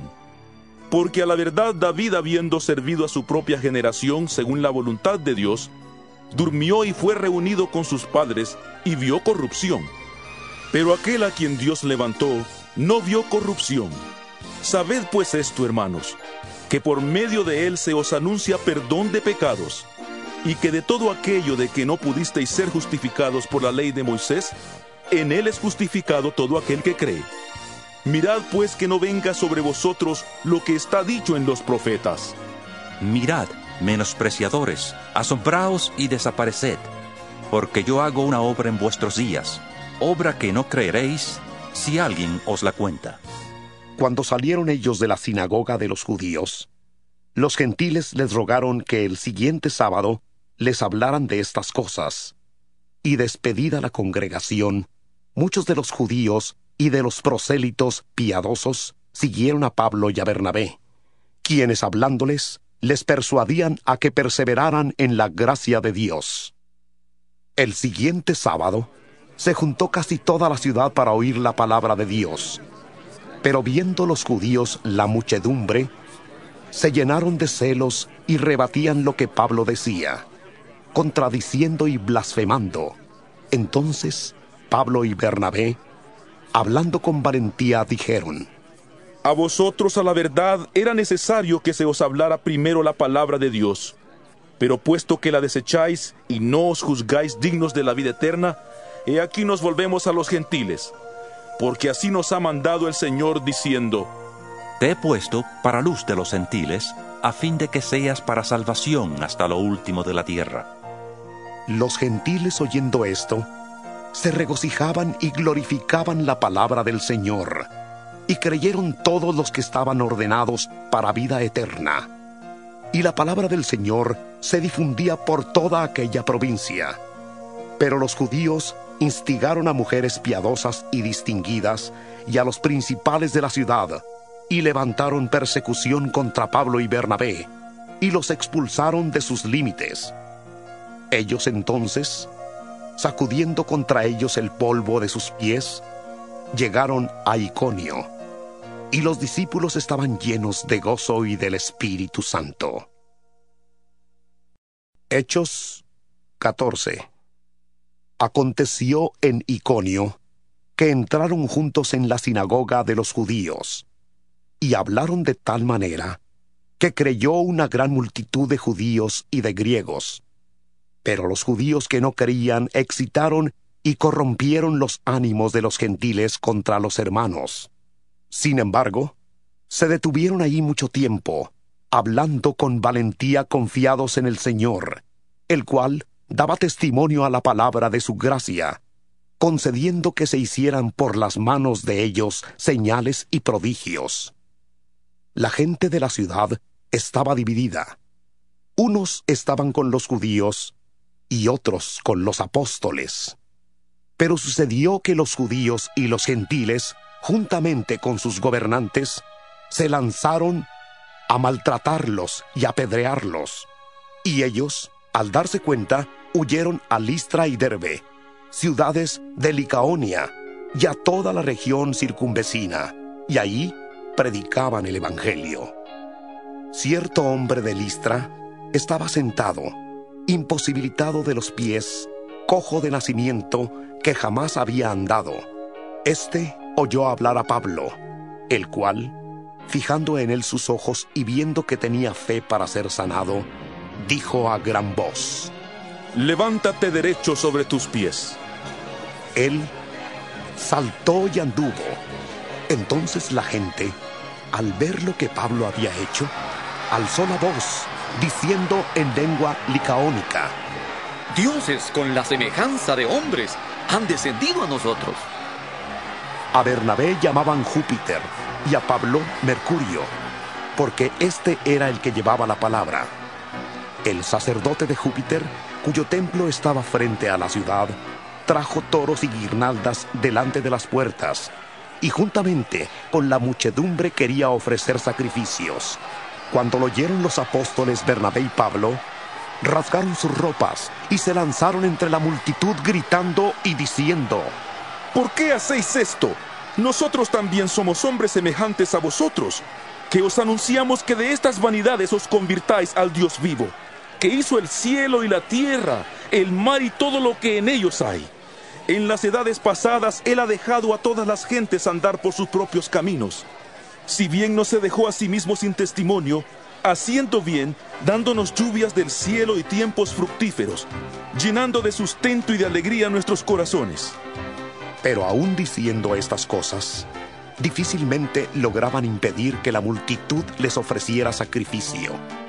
Entonces vinieron unos judíos de Antioquía y de Iconio, que persuadieron a la multitud, apedrearon a Pablo y le arrastraron fuera de la ciudad, pensando que estaba muerto.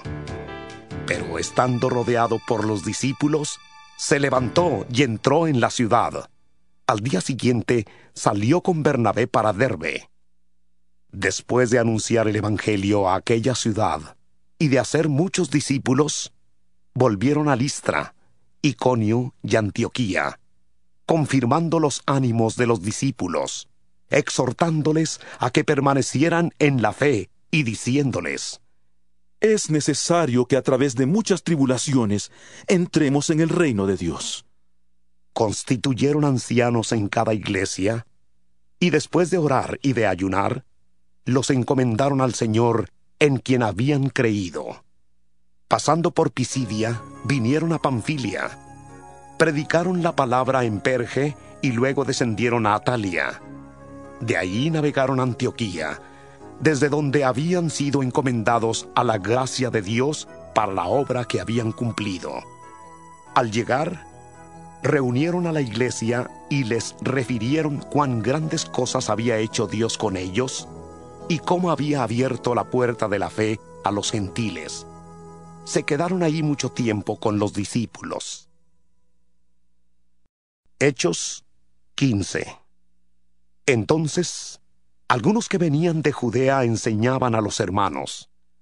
Si no os circuncidáis conforme al rito de Moisés, no podéis ser salvos.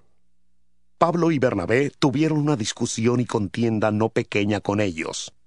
Por eso se dispuso que Pablo, Bernabé y algunos otros de ellos subieran a Jerusalén a los apóstoles y a los ancianos para tratar esta cuestión. Ellos pues, habiendo sido encaminados por la iglesia, pasaron por Fenicia y Samaria, contando la conversión de los gentiles, y causaban gran gozo a todos los hermanos. Al llegar a Jerusalén, fueron recibidos por la iglesia y por los apóstoles y los ancianos, y refirieron todas las cosas que Dios había hecho con ellos. Pero algunos de la secta de los fariseos que habían creído se levantaron diciendo, Es necesario circuncidarlos y mandarles que guarden la ley de Moisés. Entonces se reunieron los apóstoles y los ancianos para conocer de este asunto. Después de mucha discusión, Pedro se levantó y les dijo, Hermanos, vosotros sabéis cómo ya hace algún tiempo Dios escogió que los gentiles oyeran por mi boca la palabra del Evangelio y creyeran. Y Dios, que conoce los corazones, les dio testimonio dándoles el Espíritu Santo, lo mismo que a nosotros. Y ninguna diferencia hizo entre nosotros y ellos, purificando por la fe sus corazones. Ahora pues, ¿por qué tentáis a Dios, poniendo sobre la cerviz de los discípulos un yugo que ni nuestros padres ni nosotros hemos podido llevar? Antes, creemos que por la gracia del Señor Jesús seremos salvos, de igual modo que ellos. Entonces toda la multitud cayó, y oyeron a Bernabé y a Pablo, que contaban cuán grandes señales y maravillas había hecho Dios por medio de ellos entre los gentiles. Cuando ellos callaron, Jacobo respondió diciendo, Hermanos, oídme. Simón ha contado cómo Dios visitó por primera vez a los gentiles para tomar de ellos pueblo para su nombre. Y con esto concuerdan las palabras de los profetas, como está escrito. Después de esto, volveré y reedificaré el tabernáculo de David, que está caído, y repararé sus ruinas, y lo volveré a levantar para que el resto de los hombres busque al Señor. Y todos los gentiles sobre los cuales es invocado mi nombre, dice el Señor, que hace conocer todo esto desde tiempos antiguos. Por lo cual yo juzgo que no se inquiete a los gentiles que se convierten a Dios, sino que se les escriba que se aparten de las contaminaciones de los ídolos, de fornicación, de ahogado y de sangre. Porque Moisés, desde tiempos antiguos, tiene en cada ciudad quien le predique en las sinagogas, donde es leído cada sábado.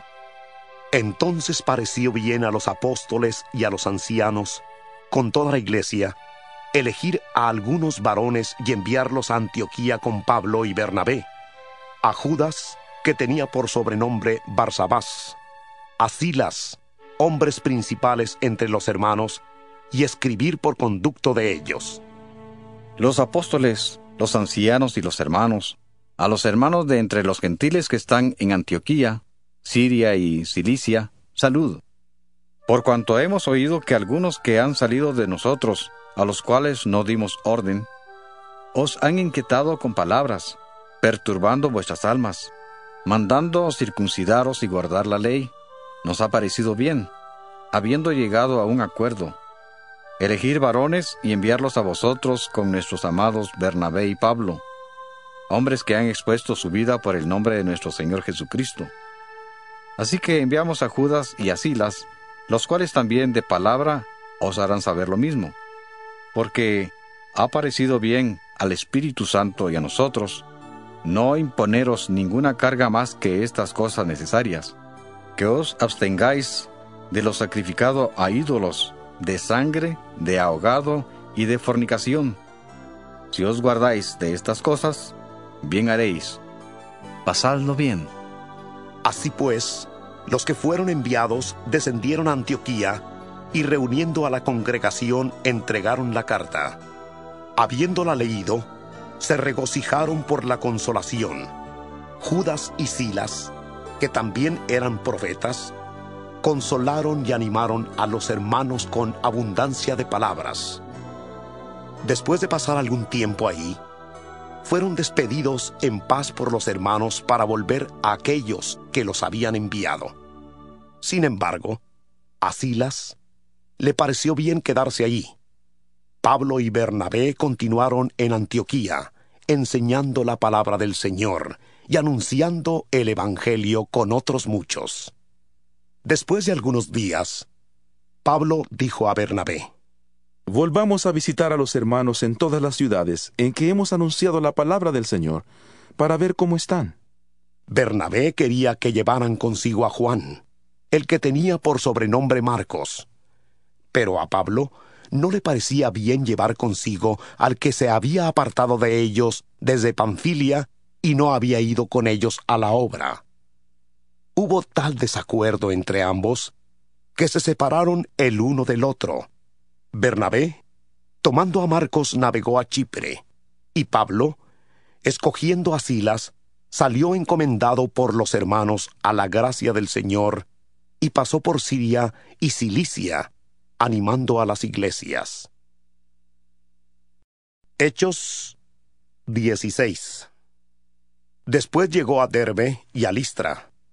Había allí cierto discípulo llamado Timoteo, hijo de una mujer judía creyente, pero de padre griego, y daban buen testimonio de él los hermanos que estaban en Listra y en Iconio. Quiso Pablo que éste fuera con él, y tomándole, le circuncidó por causa de los judíos que había en aquellos lugares, pues todos sabían que su padre era griego. Al pasar por las ciudades, les comunicaban las decisiones que habían acordado los apóstoles y los ancianos que estaban en Jerusalén para que las guardaran. Así que las iglesias eran animadas en la fe y aumentaban en número cada día.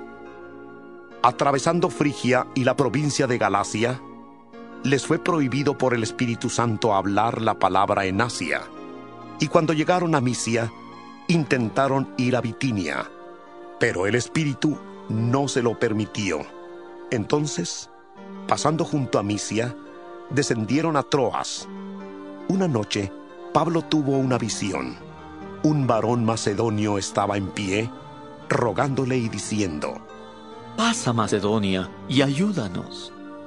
Cuando vio la visión, enseguida procuramos partir para Macedonia, dando por cierto que Dios nos llamaba para que les anunciáramos el Evangelio. Zarpando pues de Troas, navegamos directamente a Samotracia. El día siguiente a Neápolis y de allí a Filipos, que es la primera ciudad de la provincia de Macedonia y una colonia. Estuvimos en aquella ciudad algunos días. Un sábado salimos fuera de la puerta, junto al río donde solía hacerse la oración. Nos sentamos y hablamos a las mujeres que se habían reunido. Entonces una mujer llamada Lidia, vendedora de púrpura de la ciudad de Tiatira, que adoraba a Dios, estaba oyendo. El Señor le abrió el corazón para que estuviera atenta a lo que Pablo decía. Y cuando fue bautizada, junto con su familia, nos rogó diciendo, Si habéis juzgado que yo sea fiel al Señor, hospedaos en mi casa. Y nos obligó a quedarnos. Aconteció que mientras íbamos a la oración, nos salió al encuentro una muchacha que tenía espíritu de adivinación, la cual daba gran ganancia a sus amos adivinando. Esta, siguiendo a Pablo y a nosotros, gritaba, Estos hombres son siervos del Dios Altísimo. Ellos os anuncian el camino de salvación. Esto lo hizo por muchos días, hasta que, desagradando a Pablo, se volvió él y dijo al espíritu, Te mando en el nombre de Jesucristo que salgas de ella. Y salió en aquella misma hora. Pero al ver sus amos que había salido la esperanza de su ganancia, prendieron a Pablo y a Silas y los trajeron al foro ante las autoridades. Los presentaron a los magistrados y dijeron, Estos hombres, siendo judíos, alborotan nuestra ciudad y enseñan costumbres que no nos es lícito recibir ni hacer, pues somos romanos. Entonces se agolpó el pueblo contra ellos, y los magistrados, rasgándoles las ropas, ordenaron azotarlos con varas. Después de haberlos azotado mucho, los echaron en la cárcel, mandando al carcelero que los guardara con seguridad, el cual, al recibir esta orden, los metió en el calabozo de más adentro y les aseguró los pies en el cepo. Pero a medianoche, orando Pablo y Silas, cantaban himnos a Dios, y los presos los oían. Entonces sobrevino de repente un gran terremoto, de tal manera que los cimientos de la cárcel se sacudían, y al instante se abrieron todas las puertas, y las cadenas de todos se soltaron. Se despertó el carcelero, y al ver abiertas las puertas de la cárcel, sacó la espada y se iba a matar, pensando que los presos habían huido. Pero Pablo le gritó, No te hagas ningún mal, pues todos estamos aquí. Él entonces pidió una luz, se precipitó adentro y, temblando, se postró a los pies de Pablo y de Silas. Lo sacó y les dijo, Señores, ¿qué debo hacer para ser salvo? Ellos dijeron, Cree en el Señor Jesucristo, y serás salvo tú y tu casa. Y le hablaron la palabra del Señor a él y a todos los que estaban en su casa. Él, tomándolos en aquella misma hora de la noche, les lavó las heridas, y enseguida se bautizó con todos los suyos. Luego los llevó a su casa, les puso la mesa, y se regocijó con toda su casa de haber creído a Dios. Cuando fue de día, los magistrados enviaron guardias a decir, Suelta a esos hombres. El carcelero hizo saber estas palabras a Pablo. Los magistrados han mandado a decir que se os suelte. Así que ahora salid y marchaos en paz. Pero Pablo le dijo, Después de azotarnos públicamente, sin sentencia judicial, y siendo ciudadanos romanos, nos echaron en la cárcel, y ahora nos liberan encubiertamente. No. Por cierto, si no vengan ellos mismos a sacarnos. Los guardias hicieron saber estas palabras a los magistrados, los cuales tuvieron miedo al oír que eran romanos. Fueron y se excusaron. Los sacaron y les pidieron que salieran de la ciudad.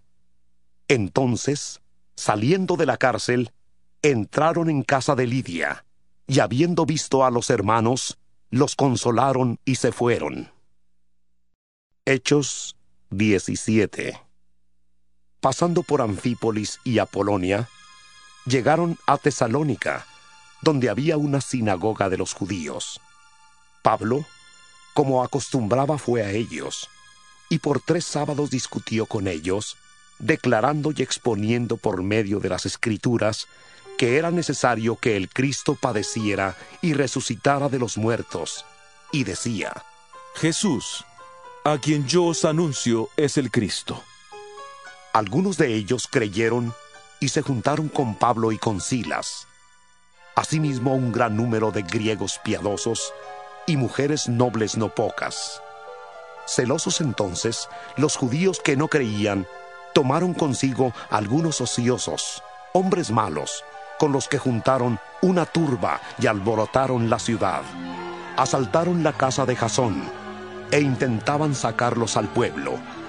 Pero como no los hallaron, trajeron a Jasón y a algunos hermanos ante las autoridades de la ciudad, gritando, Estos que trastornan el mundo entero también han venido acá, y Jasón los ha recibido. Todos ellos contravienen los decretos de César, diciendo que hay otro rey, Jesús. Al oír esto, el pueblo y las autoridades de la ciudad se alborotaron, pero después de obtener fianza de Jasón y de los demás, lo soltaron. Inmediatamente, los hermanos enviaron de noche a Pablo y a Silas hasta Berea. En cuanto llegaron, entraron en la sinagoga de los judíos. Estos eran más nobles que los que estaban en Tesalónica, pues recibieron la palabra con toda solicitud, escudriñando cada día las escrituras para ver si estas cosas eran así. Muchos de ellos creyeron, y de los griegos, mujeres distinguidas y no pocos hombres. Cuando los judíos de Tesalónica supieron que también en Berea era anunciada la palabra de Dios por Pablo, fueron allá y también alborotaron a las multitudes. Entonces, los hermanos hicieron que Pablo saliera inmediatamente en dirección al mar, pero Silas y Timoteo se quedaron ahí. Los que se habían encargado de conducir a Pablo le llevaron a Atenas, y habiendo recibido el encargo de que Silas y Timoteo vinieran a él lo más pronto posible, salieron. Mientras Pablo los esperaba en Atenas, su espíritu se enardecía viendo la ciudad entregada a la idolatría. Así que discutía en la sinagoga con los judíos y piadosos, y en la plaza cada día con los que concurrían. Algunos filósofos de los epicúreos y de los estoicos discutían con él. Unos decían, ¿qué querrá decir este palabrero? Y otros, parece que es predicador de nuevos dioses. Porque les predicaba el Evangelio de Jesús y de la resurrección. Le tomaron y le trajeron al Areópago, diciendo, ¿Podremos saber qué es esta nueva enseñanza de que hablas? Pues traes a nuestros oídos cosas extrañas. Queremos, pues, saber qué quiere decir esto. Porque todos los atenienses y los extranjeros residentes allí en ninguna otra cosa se interesaban sino en decir o en oír algo nuevo. Entonces Pablo, puesto en pie en medio del areópago, dijo, Atenienses, en todo observo que sois muy religiosos, porque pasando y mirando vuestros santuarios, hallé también un altar en el cual estaba esta inscripción al Dios no conocido. Al que vosotros adoráis, pues sin conocerle, es a quien yo os anuncio. El Dios que hizo el mundo y todas las cosas que en él hay.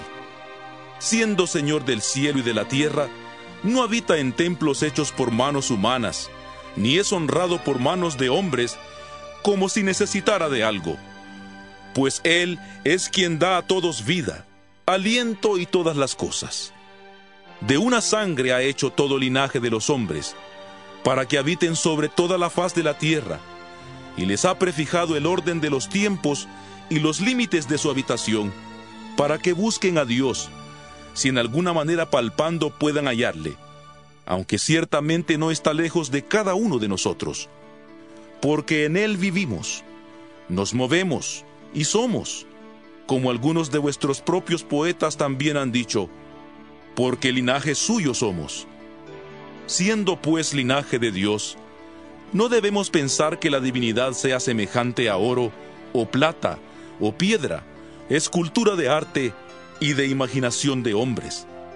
Pero Dios, habiendo pasado por alto los tiempos de esta ignorancia, ahora manda a todos los hombres en todo lugar que se arrepientan, por cuanto ha establecido un día en el cual juzgará al mundo con justicia, por aquel varón a quien designó, acreditándole ante todos al haberle levantado de los muertos. Pero cuando oyeron lo de la resurrección de los muertos, unos se burlaban y otros decían, Ya te oiremos acerca de esto otra vez. Entonces Pablo salió de en medio de ellos, pero algunos de los que se le habían juntado creyeron, entre ellos Dionisio, el Areopagita, y una mujer llamada Damaris, y otros con ellos. Hechos 18 Después de estas cosas, Pablo salió de Atenas y fue a Corinto, y halló a un judío llamado Aquila, natural del Ponto, recién venido de Italia con Priscila su mujer, por cuanto Claudio había mandado que todos los judíos salieran de Roma. Fue a ellos, y como era del mismo oficio, se quedó con ellos, y trabajaban juntos, pues el oficio de ellos era hacer tiendas. Y discutía en la sinagoga todos los sábados, y persuadía a judíos y a griegos. Cuando Silas y Timoteo vinieron de Macedonia, Pablo estaba entregado por entero a la predicación de la palabra, testificando a los judíos que Jesús era el Cristo. Pero oponiéndose y blasfemando estos, les dijo sacudiéndose los vestidos, Vuestra sangre sea sobre vuestra propia cabeza. Mi conciencia está limpia. Desde ahora me iré a los gentiles. Salió de allí y se fue a la casa de uno llamado Justo, temeroso de Dios, la cual estaba junto a la sinagoga. Crispo, alto dignatario de la sinagoga, creyó en el Señor con toda su casa, y muchos de los corintios al oír, creían y eran bautizados. Entonces el Señor dijo a Pablo en visión de noche, No temas, sino habla y no calles, porque yo estoy contigo, y nadie pondrá sobre ti la mano para hacerte mal, porque yo tengo mucho pueblo en esta ciudad. Y se detuvo allí un año y seis meses, enseñándoles la palabra de Dios. Pero siendo Galión procónsul de Acaya, los judíos se levantaron de común acuerdo contra Pablo y le llevaron al tribunal diciendo, Este persuade a los hombres a honrar a Dios contra la ley. Al comenzar Pablo a hablar, Galión dijo a los judíos, Si fuera algún agravio o algún crimen enorme, judíos, conforme a derecho yo os toleraría. Pero si son cuestiones de palabras, de nombres y de vuestra ley, vedlo vosotros, porque yo no quiero ser juez de estas cosas. y los echó del tribunal. Entonces todos los griegos, apoderándose de Sóstenes, alto dignatario de la sinagoga, le golpeaban delante del tribunal, pero Galión no hacía caso alguno. Pablo permaneció allí muchos días. Luego se despidió de los hermanos y navegó a Siria, junto con Priscila y Aquila. En Cencrea se rapó la cabeza porque tenía hecho voto. Llegó a Éfeso y los dejó allí, y entrando en la sinagoga discutía con los judíos. Estos le rogaban que se quedara con ellos más tiempo, pero él no accedió, sino que se despidió de ellos diciendo, Es necesario que en todo caso yo celebre en Jerusalén la fiesta que viene. Pero otra vez volveré a vosotros, si Dios quiere. y zarpó de Éfeso. Habiendo llegado a Cesarea, subió para saludar a la iglesia y luego descendió a Antioquía. Después de estar allí algún tiempo, salió, recorriendo por orden la región de Galacia y de Frigia, animando a todos los discípulos.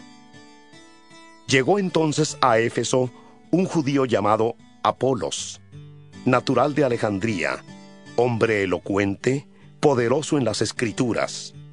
Este había sido instruido en el camino del Señor, y siendo de espíritu fervoroso, hablaba y enseñaba diligentemente lo concerniente al Señor, aunque sólo conocía el bautismo de Juan. Comenzó pues a hablar con valentía en la sinagoga, pero cuando le oyeron Priscila y Aquila, le tomaron aparte y le expusieron con más exactitud el camino de Dios. Cuando él quiso pasar a Acaya, los hermanos le animaron y escribieron a los discípulos que le recibieran. Al llegar allá, fue de gran provecho a los que por la gracia habían creído, porque con gran vehemencia refutaba públicamente a los judíos, demostrando por las escrituras que Jesús era el Cristo. Hechos 19 Aconteció que entre tanto que Apolos estaba en Corinto, Pablo, después de recorrer las regiones superiores, vino a Éfeso, y hallando a ciertos discípulos les preguntó, ¿Recibisteis el Espíritu Santo cuando creísteis? Ellos le dijeron, Ni siquiera habíamos oído que hubiera Espíritu Santo. Entonces dijo, ¿En qué pues fuisteis bautizados? Ellos dijeron, En el bautismo de Juan.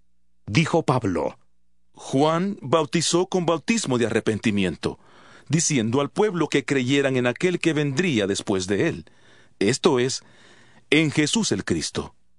Cuando oyeron esto, fueron bautizados en el nombre del Señor Jesús.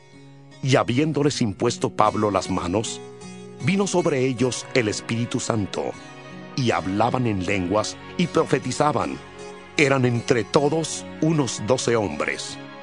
Entrando Pablo en la sinagoga, habló con valentía por espacio de tres meses, discutiendo y persuadiendo acerca del reino de Dios.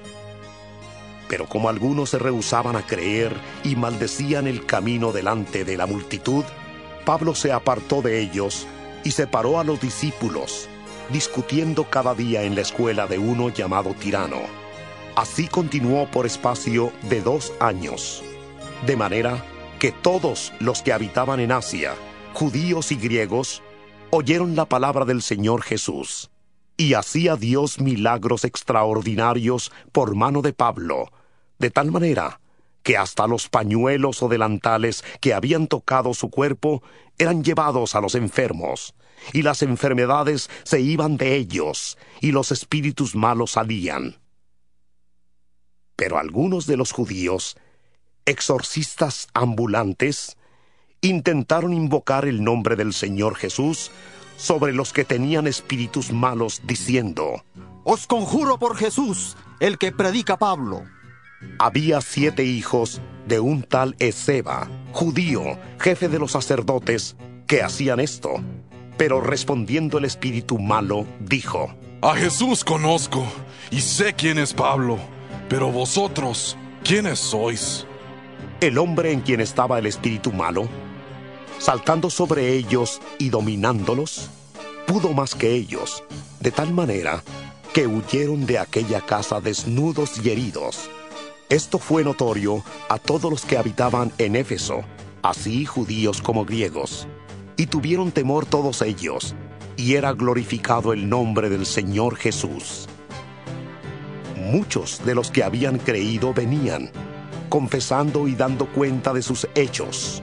Asimismo, muchos de los que habían practicado la magia trajeron los libros y los quemaron delante de todos.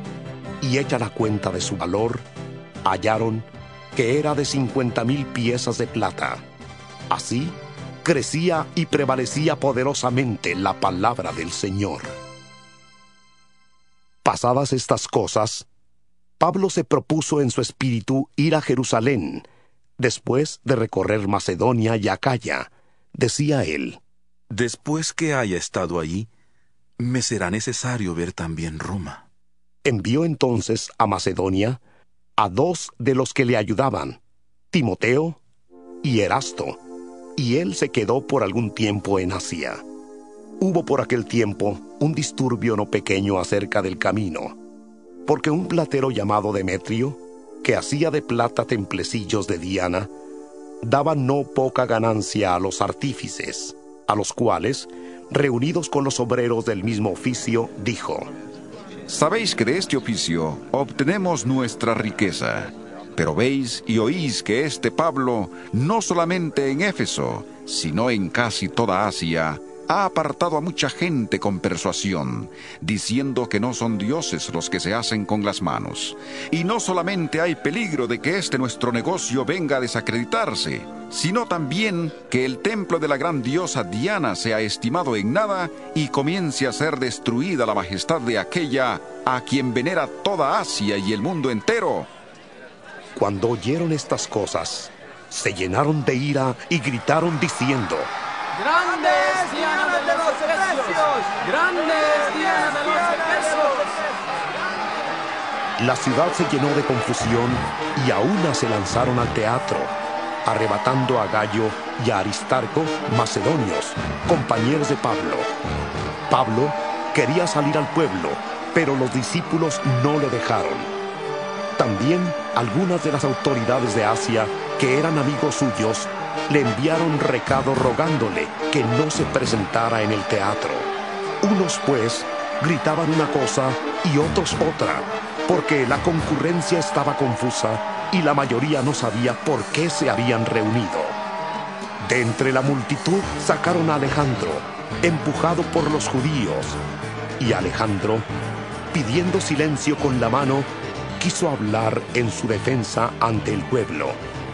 Pero cuando se dieron cuenta de que era judío, todos a una voz gritaron casi por dos horas. ¡Grandes Diana de los Efesios! ¡Grandes Diana de los Efesios!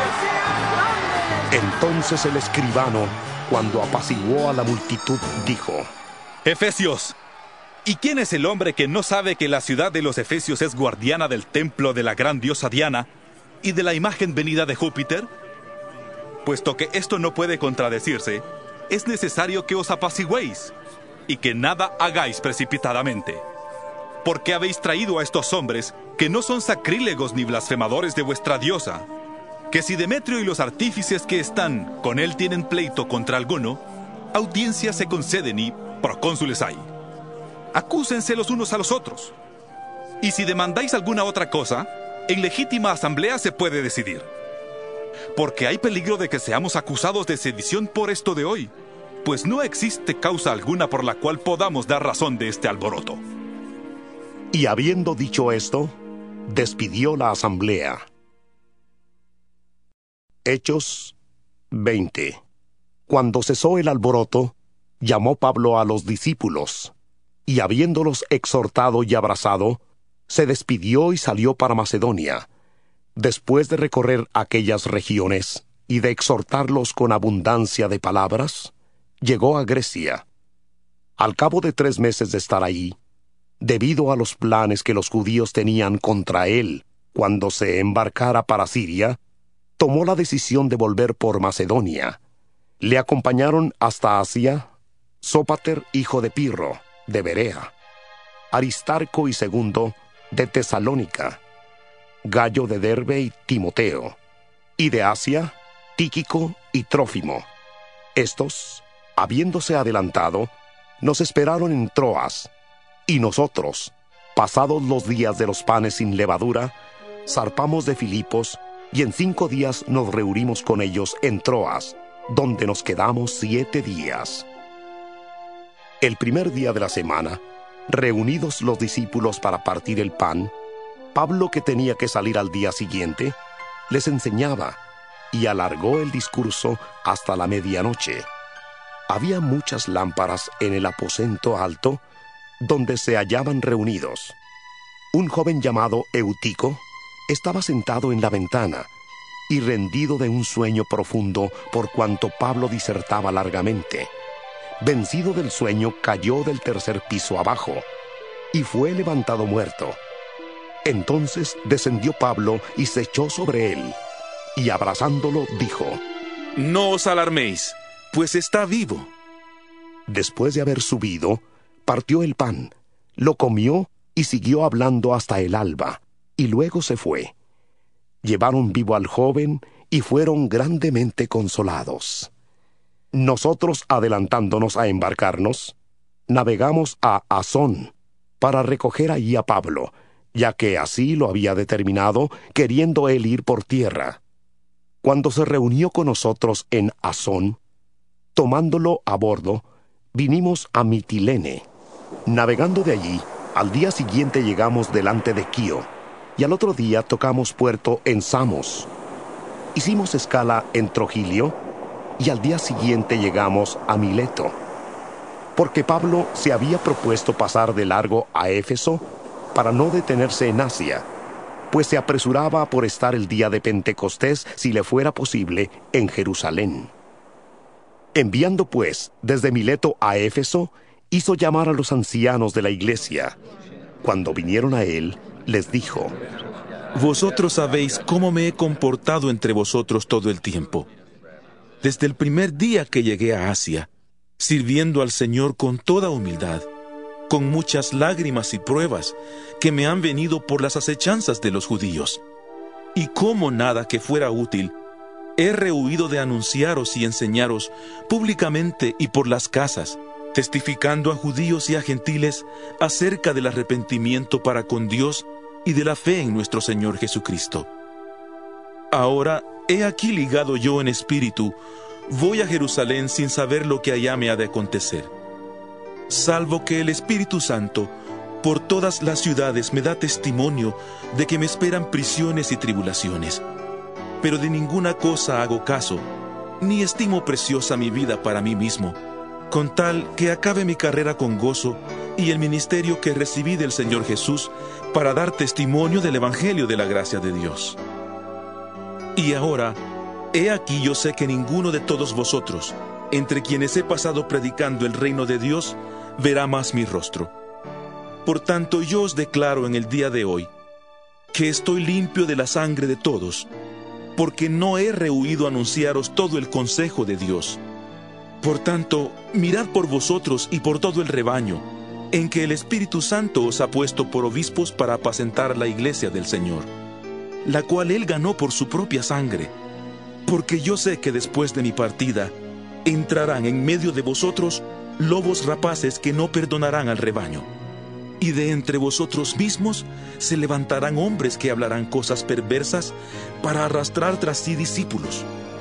Por tanto, velad, acordándoos de que por tres años, de noche y de día, no he cesado de amonestar con lágrimas a cada uno.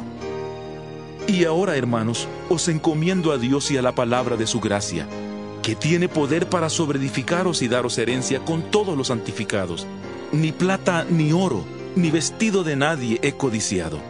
Antes bien vosotros sabéis que para lo que me ha sido necesario a mí y a los que están conmigo, estas manos me han servido.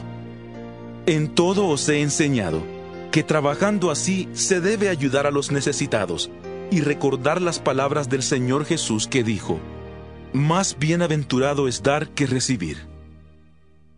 Cuando terminó de decir estas cosas, se puso de rodillas y oró con todos ellos. Entonces hubo gran llanto de todos, y echándose al cuello de Pablo, le besaban, y se dolían en gran manera por la palabra que dijo, de que no verían más su rostro, y le acompañaron al barco. Hechos 21 Después de separarnos de ellos, zarpamos y fuimos con rumbo directo a Cos. Al día siguiente a Rodas, y de allí a Pátara. Y hallando un barco que pasaba a Fenicia, nos embarcamos y zarpamos. Al avistar Chipre, dejándola a mano izquierda, navegamos a Siria y llegamos a Tiro, porque el barco había de descargar ahí. Hallamos a los discípulos y nos quedamos ahí siete días. Y ellos, por el Espíritu, decían a Pablo que no subiera a Jerusalén. Cumplidos aquellos días, salimos. Todos, con sus mujeres e hijos, nos acompañaron hasta las afueras de la ciudad. Y puestos de rodillas en la playa, oramos. Y abrazándonos los unos a los otros, subimos al barco y ellos se volvieron a sus casas. Nosotros completamos la navegación saliendo de Tiro y llegando a Tolemaida. Saludamos a los hermanos y nos quedamos con ellos un día. Al otro día, saliendo Pablo y los que con él estábamos, fuimos a Cesarea. Entramos en casa de Felipe el evangelista, que era uno de los siete, y nos hospedamos con él. Este tenía cuatro hijas doncellas que profetizaban. Mientras nosotros permanecíamos allí algunos días, descendió de Judea un profeta llamado Agabo, quien, viniendo a vernos, tomó el cinto de Pablo, se ató los pies y las manos y dijo, Esto dice el Espíritu Santo. Así atarán los judíos en Jerusalén al varón de quien es este cinto, y le entregarán en manos de los gentiles. Al oír esto, le rogamos nosotros y los de aquel lugar que no subiera a Jerusalén. Pero Pablo respondió, ¿Qué hacéis llorando y quebrantándome el corazón? Porque yo estoy dispuesto no solo a ser atado, sino también a morir en Jerusalén por el nombre del Señor Jesús. Como no le pudimos persuadir, desistimos diciendo, Hágase la voluntad del Señor. Después de esos días, hechos ya los preparativos, subimos a Jerusalén, y vinieron también con nosotros algunos de los discípulos de Cesarea, trayendo consigo a uno llamado Nazón, de Chipre, discípulo antiguo, con quien nos hospedaríamos. Cuando llegamos a Jerusalén, los hermanos nos recibieron con gozo. Al día siguiente, Pablo entró con nosotros a ver a Jacobo, y se hallaban reunidos todos los ancianos, a los cuales, después de haberlos saludado, les contó una por una las cosas que Dios había hecho entre los gentiles por su ministerio. Cuando ellos le oyeron, glorificaron a Dios y le dijeron, Ya ves, hermano, cuántos millares de judíos hay que han creído, y todos son celosos por la ley. Pero se les ha informado en cuanto a ti, que enseñas a todos los judíos que están entre los gentiles a apostatar de Moisés, diciéndoles que no circunciden a sus hijos ni observen las costumbres. ¿Qué hay pues? La multitud se reunirá de cierto, porque oirán que has venido. Haz pues esto que te decimos. Hay entre nosotros cuatro hombres que tienen obligación de cumplir voto. Tómalos contigo, purifícate con ellos y paga sus gastos para que se rasuren la cabeza. Y todos comprenderán que no hay nada de lo que se les informó acerca de ti sino que tú también andas ordenadamente guardando la ley. Pero en cuanto a los gentiles que han creído, nosotros les hemos escrito determinando que no guarden nada de esto, solamente que se abstengan de lo sacrificado a los ídolos, de sangre, de ahogado y de fornicación. Entonces Pablo tomó consigo a aquellos hombres, y al día siguiente, habiéndose purificado con ellos, entró en el templo para anunciar el cumplimiento de los días de la purificación, cuando había de presentarse la ofrenda por cada uno de ellos. Pero cuando estaban para cumplirse los siete días, unos judíos de Asia, al verle en el templo, alborotaron a toda la multitud y le echaron mano gritando, Israelitas, ayudad. Este es el hombre que por todas partes enseña a todos contra el pueblo, la ley y este lugar. Y además de esto, ha metido a griegos en el templo y ha profanado este santo lugar. Porque antes habían visto con él en la ciudad a Trófimo de Éfeso, a quien pensaban que Pablo había metido en el templo. Toda la ciudad se alborotó y se agolpó el pueblo. Apoderándose de Pablo, le arrastraron fuera del templo e inmediatamente cerraron las puertas. Intentaban ellos matarle, cuando se le avisó al comandante de la compañía que toda la ciudad de Jerusalén estaba alborotada. Este inmediatamente tomó soldados y centuriones y corrió a ellos. Cuando ellos vieron al comandante y a los soldados, dejaron de golpear a Pablo. Entonces Llegando el comandante, le prendió y le mandó atar con dos cadenas, y preguntó quién era y qué había hecho. Pero entre la multitud, unos gritaban una cosa y otros otra, y como no podía entender nada de cierto a causa del alboroto, le mandó llevar a la fortaleza, Al llegar a las gradas, aconteció que era llevado en peso por los soldados a causa de la violencia de la multitud, porque la muchedumbre del pueblo venía detrás gritando. Cuando estaban a punto de meterle en la fortaleza, Pablo dijo al comandante, ¿Se me permite decirte algo? Y él dijo, ¿Sabes, griego? ¿No eres tú aquel egipcio que levantó una sedición antes de estos días y sacó al desierto los cuatro mil sicarios? Entonces dijo Pablo, Yo, de cierto, soy hombre judío de Tarso, ciudadano de una ciudad no insignificante de Cilicia, pero te ruego que me permitas hablar al pueblo. Cuando él se lo permitió, Pablo de pie en las gradas hizo señal con la mano al pueblo. Se hizo un gran silencio y comenzó a hablar en lengua hebrea diciendo, Hermanos y padres, oíd ahora mi defensa ante vosotros. Hechos 22, versículo 2. Al oír que les hablaba en lengua hebrea, guardaron más silencio. Él les dijo, Yo de cierto soy judío, nacido en Tarso de Cilicia, pero criado en esta ciudad, instruido a los pies de Gamaliel, estrictamente conforme a la ley de nuestros padres, celoso de Dios, como hoy lo sois todos vosotros. Perseguía yo este camino hasta la muerte, prendiendo y entregando en cárceles a hombres y mujeres, como el sumo sacerdote también me es testigo, y todos los ancianos, de quienes también recibí cartas para los hermanos. Fui a Damasco para traer presos a Jerusalén, también a los que estuvieran ahí, para que fueran castigados. Pero aconteció que yendo yo, al llegar cerca de Damasco, como a mediodía, de repente me rodeó mucha luz del cielo. Caí al suelo y oí una voz que me decía, Saulo, Saulo, ¿por qué me persigues? Y yo entonces respondí, ¿quién eres, Señor? Me dijo, yo soy Jesús de Nazaret, a quien tú persigues. Los que estaban conmigo vieron a la verdad la luz y se espantaron, pero no entendieron la voz del que hablaba conmigo. Yo dije, ¿qué haré, Señor? Y el Señor me dijo, levántate y vete a Damasco, y ahí se te dirá todo lo que está ordenado que hagas. Como yo no veía a causa de aquella luz resplandeciente, llegué a Damasco llevado de la mano por los que estaban conmigo. Entonces uno llamado Ananías, hombre piadoso según la ley, que tenía buen testimonio de todos los judíos que ahí habitaban, vino a mí y acercándose me dijo, Hermano Saulo, recibe la vista. Y yo en aquella misma hora recobré la vista y le miré.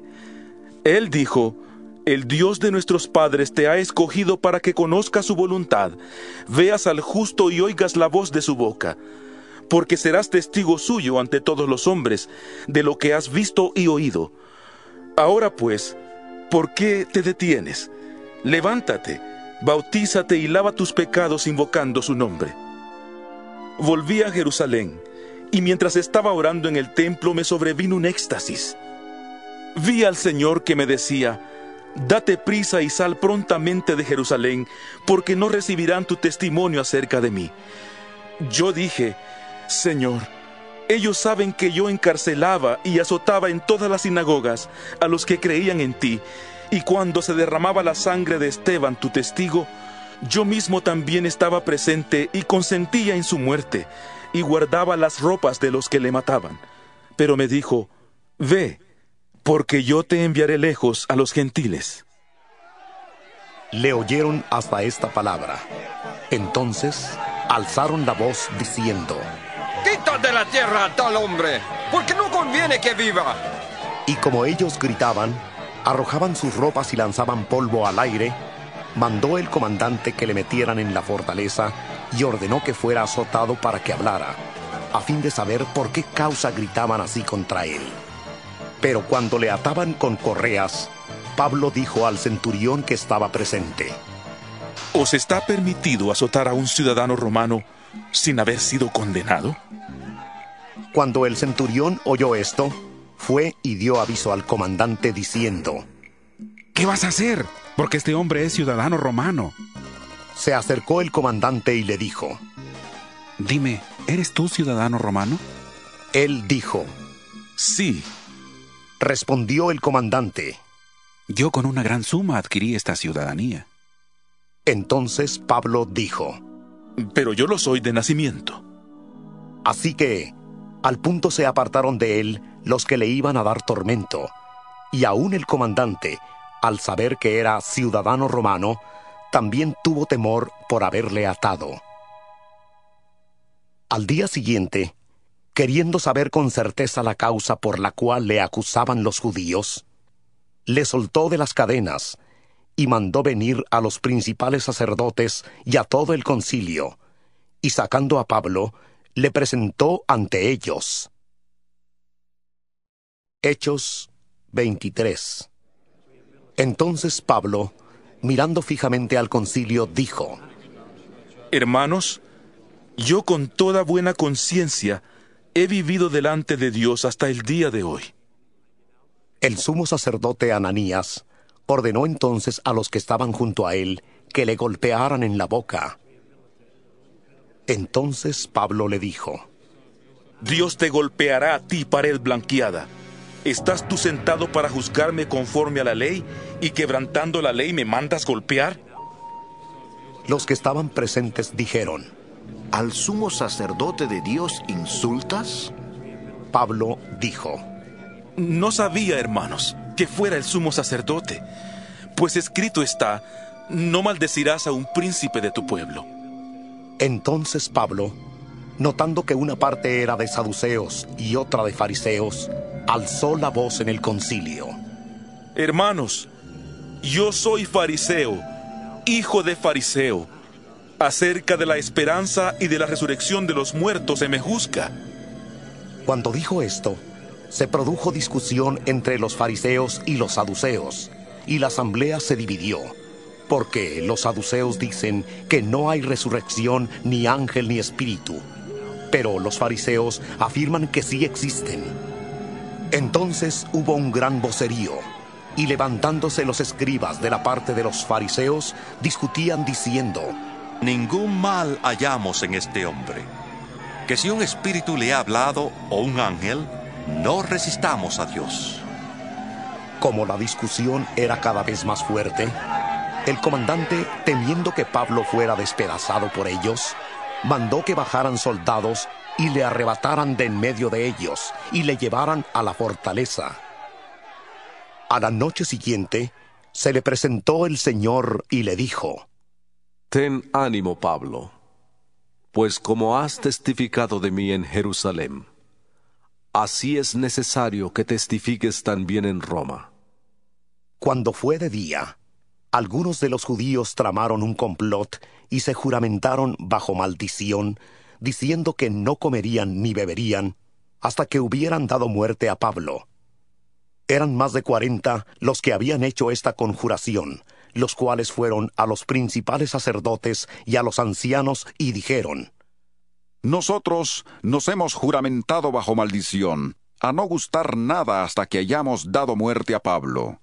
Ahora pues, vosotros con el concilio, requerid al comandante que le traiga mañana ante vosotros, con el pretexto de que queréis indagar alguna cosa más cierta acerca de él, y nosotros estaremos listos para matarle antes que llegue. Pero el hijo de la hermana de Pablo, oyendo hablar de la celada, fue y entró en la fortaleza y dio aviso a Pablo. Pablo, llamando a uno de los centuriones, dijo, Lleva a este joven ante el comandante, porque tiene cierto aviso que darle. Él entonces, tomándole, le llevó al comandante y dijo, El preso Pablo me llamó y me rogó que trajera ante ti a este joven, que tiene algo que hablarte. El comandante, tomándole de la mano y retirándose aparte, le preguntó, ¿Qué es lo que tienes que decirme? Él le dijo, Los judíos han convenido en rogarte que mañana lleves a Pablo ante el concilio, con el pretexto de que van a inquirir alguna cosa más cierta acerca de él. Pero tú no los creas, porque más de cuarenta hombres de ellos le acechan, los cuales se han juramentado bajo maldición a no comer ni beber hasta que le hayan dado muerte. y ahora están listos esperando tu promesa. Entonces el comandante despidió al joven, mandándole que a nadie dijera que le había dado aviso de esto. Llamando a dos centuriones, mandó que prepararan para la hora tercera de la noche doscientos soldados, setenta jinetes y doscientos lanceros, para que fueran hasta Cesarea y que prepararan cabalgaduras en que, poniendo a Pablo, le llevaran a salvo a Félix el gobernador y escribió una carta en estos términos. Claudio Licias al excelentísimo gobernador Félix. Salud. A este hombre, aprendido por los judíos, y que iban ellos a matar, le libré yo acudiendo con la tropa, habiendo sabido que era ciudadano romano. Y queriendo saber la causa por la que le acusaban, le llevé al concilio de ellos y hallé que le acusaban por cuestiones de la ley de ellos, pero que ningún delito tenía digno de muerte o de prisión. Pero al ser avisado de acechanzas que los judíos habían tendido contra este hombre, al punto le he enviado a ti, intimando también a los acusadores que traten delante de ti lo que tengan contra él. Pásalo bien. Los soldados tomando a Pablo como se les ordenó, le llevaron de noche a Antípatris, al día siguiente, dejando a los jinetes que fueran con él, volvieron a la fortaleza. Cuando aquellos llegaron a Cesarea y dieron la carta al gobernador, presentaron también a Pablo delante de él. El gobernador leyó la carta y preguntó de qué provincia era, y al saber que era de Cilicia, le dijo, Te oiré cuando vengan tus acusadores y mandó que le vigilaran en el pretorio de Herodes. Hechos 24 Cinco días después, descendió el sumo sacerdote Ananías con algunos de los ancianos y un cierto orador llamado Tértulo, y comparecieron ante el gobernador contra Pablo. Cuando éste fue llamado, Tértulo comenzó a acusarle diciendo, como debido a ti gozamos de gran paz, y muchas cosas son bien gobernadas en el pueblo por tu prudencia, excelentísimo Félix, lo recibimos en todo tiempo y en todo lugar con toda gratitud. Pero por no molestarte más largamente, te ruego que nos oigas brevemente conforme a tu equidad, porque hemos hallado que este hombre es una plaga, promotor de sediciones entre todos los judíos por todo el mundo, y cabecilla de la secta de los nazarenos Intentó también profanar el templo, así que le prendimos y quisimos juzgarle conforme a nuestra ley. Pero interviniendo el comandante Licias, con gran violencia le quitó de nuestras manos, mandando a sus acusadores que vinieran a ti. Tú mismo, pues, al juzgarle, podrás informarte de todas estas cosas de que le acusamos. Los judíos también confirmaban, diciendo ser así todo. Habiéndole hecho señal el gobernador a Pablo para que hablara, este respondió, Porque sé que desde hace muchos años eres juez de esta nación, con buen ánimo haré mi defensa. Como tú puedes cerciorarte, no hace más de doce días que subí a adorar a Jerusalén, y no me hallaron discutiendo con nadie, ni amotinando a la multitud, ni en el templo, ni en las sinagogas, ni en la ciudad, ni te pueden probar las cosas de que ahora me acusan. Pero esto te confieso, que según el camino que ellos llaman herejía, así sirvo al Dios de mis padres. Creo todas las cosas que en la ley y en los profetas están escritas, con la esperanza en Dios, la cual ellos también abrigan, de que ha de haber resurrección de los muertos, así de justos como de injustos. Por esto procuro tener siempre una conciencia sin ofensa ante Dios y ante los hombres. Pero pasados algunos años, Vine a hacer limosnas a mi nación y presentar ofrendas. Estaba en ello cuando unos judíos de Asia me hallaron purificado en el templo, no con multitud ni con alboroto. Ellos debieran comparecer ante ti y acusarme si contra mí tienen algo. O digan estos mismos si hallaron en mí alguna cosa mal hecha cuando comparecí ante el concilio, a no ser que estando entre ellos prorrumpí en alta voz acerca de la resurrección de los muertos, soy juzgado hoy por vosotros. Al oír esto Félix, como estaba bien informado de este camino, les aplazó diciendo, Cuando descienda el comandante Licias, acabaré de conocer vuestro asunto. Y mandó al centurión que se custodiara a Pablo, pero que se le concediera alguna libertad, y que no impidiera a ninguno de los suyos servirle o venir a él. Algunos días después, viniendo Félix con Drusila su mujer, que era judía, llamó a Pablo, y le oyó acerca de la fe en Jesucristo.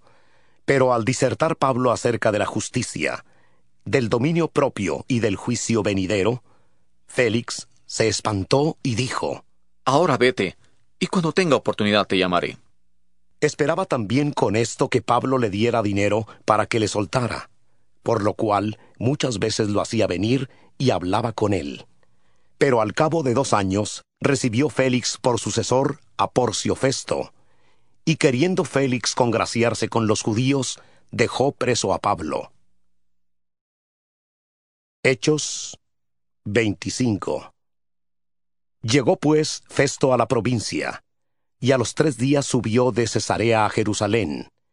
Entonces los principales sacerdotes y los más influyentes de los judíos se presentaron ante él contra Pablo, y le rogaron pidiendo contra él, como gracia, que le hiciera traer a Jerusalén. Y preparaban ellos una celada para matarle en el camino. Pero Festo respondió que Pablo estaba custodiado en Cesarea, a donde él mismo partiría en breve. Los que de vosotros puedan, dijo, desciendan conmigo, y si hay algún crimen en este hombre, acúsenle. Estuvo entre ellos no más de ocho o diez días, y luego fue a Cesarea. Al siguiente día se sentó en el tribunal y mandó que fuera traído Pablo. Cuando éste llegó, le rodearon los judíos que habían venido de Jerusalén, presentando contra él muchas y graves acusaciones, las cuales no podían probar. Pablo se defendía diciendo, Ni contra la ley de los judíos, ni contra el templo, ni contra César he pecado en nada. Pero Festo, queriendo congraciarse con los judíos, le preguntó a Pablo, ¿Quieres subir a Jerusalén y ser juzgado allá de estas cosas delante de mí? Pablo dijo, Ante el tribunal de César estoy donde debo ser juzgado. A los judíos no les he hecho ningún agravio, como tú sabes muy bien. Porque si algún agravio o cosa alguna digna de muerte he hecho, no rehuso morir. Pero si nada hay de las cosas de que éstos me acusan, nadie puede entregarme a ellos. A César apelo. Entonces Festo, habiendo hablado con el consejo, respondió, A César has apelado, a César irás. Pasados algunos días, el rey Agripa y Berenice vinieron a Cesarea para saludar a Festo. Como se quedaron allí muchos días, Festo expuso al rey la causa de Pablo diciendo, Un hombre ha sido dejado preso por Félix, respecto al cual cuando fui a Jerusalén, se me presentaron los principales sacerdotes y los ancianos de los judíos, pidiendo condenación contra él. A estos respondí que no es costumbre de los romanos entregar a alguien a la muerte antes que el acusado tenga delante a sus acusadores y pueda defenderse de la acusación. Así que habiendo venido ellos juntos acá, sin ninguna dilación, al día siguiente, sentado en el tribunal, mandé traer al hombre. Y estando presentes los acusadores, ningún cargo presentaron de los que yo sospechaba, sino que tenían contra él ciertas cuestiones acerca de su religión y de un cierto Jesús, ya muerto, que Pablo afirma que está vivo. Yo dudando en cuestión semejante, le pregunté si quería ir a Jerusalén y allá ser juzgado de estas cosas. Pero como Pablo apeló para que se le reservara para el conocimiento de Augusto, mandé que le custodiaran hasta que le enviara yo a César. Entonces Agripa dijo a Festo, Yo también quisiera oír a ese hombre. Y él le dijo, Mañana le oirás. Al otro día viniendo Agripa y Berenice con mucha pompa, y entrando en la audiencia con los comandantes y principales hombres de la ciudad, Por mandato de Festo fue traído Pablo. Entonces Festo dijo, Rey Agripa y todos los varones que estáis aquí juntos con nosotros, aquí tenéis a este hombre, respecto del cual toda la multitud de los judíos me ha demandado en Jerusalén y aquí, gritando que no debe vivir más. Pero yo he hallado que ninguna cosa digna de muerte ha hecho, y como él mismo apeló a Augusto, he determinado enviarle a él. Como no tengo cosa cierta que escribir a mi señor, le he traído ante vosotros y mayormente ante ti, rey Agripa, para que después de examinarle tenga yo que escribir, porque me parece fuera de razón enviar un preso sin informar de los cargos que haya en su contra. Hechos 26 Entonces Agripa dijo a Pablo, Se te permite hablar por ti mismo. Pablo entonces, extendiendo la mano, comenzó así su defensa. Me tengo por dichoso, rey Agripa, de que pueda defenderme hoy delante de ti de todas las cosas de que soy acusado por los judíos, mayormente porque tú conoces todas las costumbres y cuestiones que hay entre los judíos, por lo cual te ruego que me oigas con paciencia.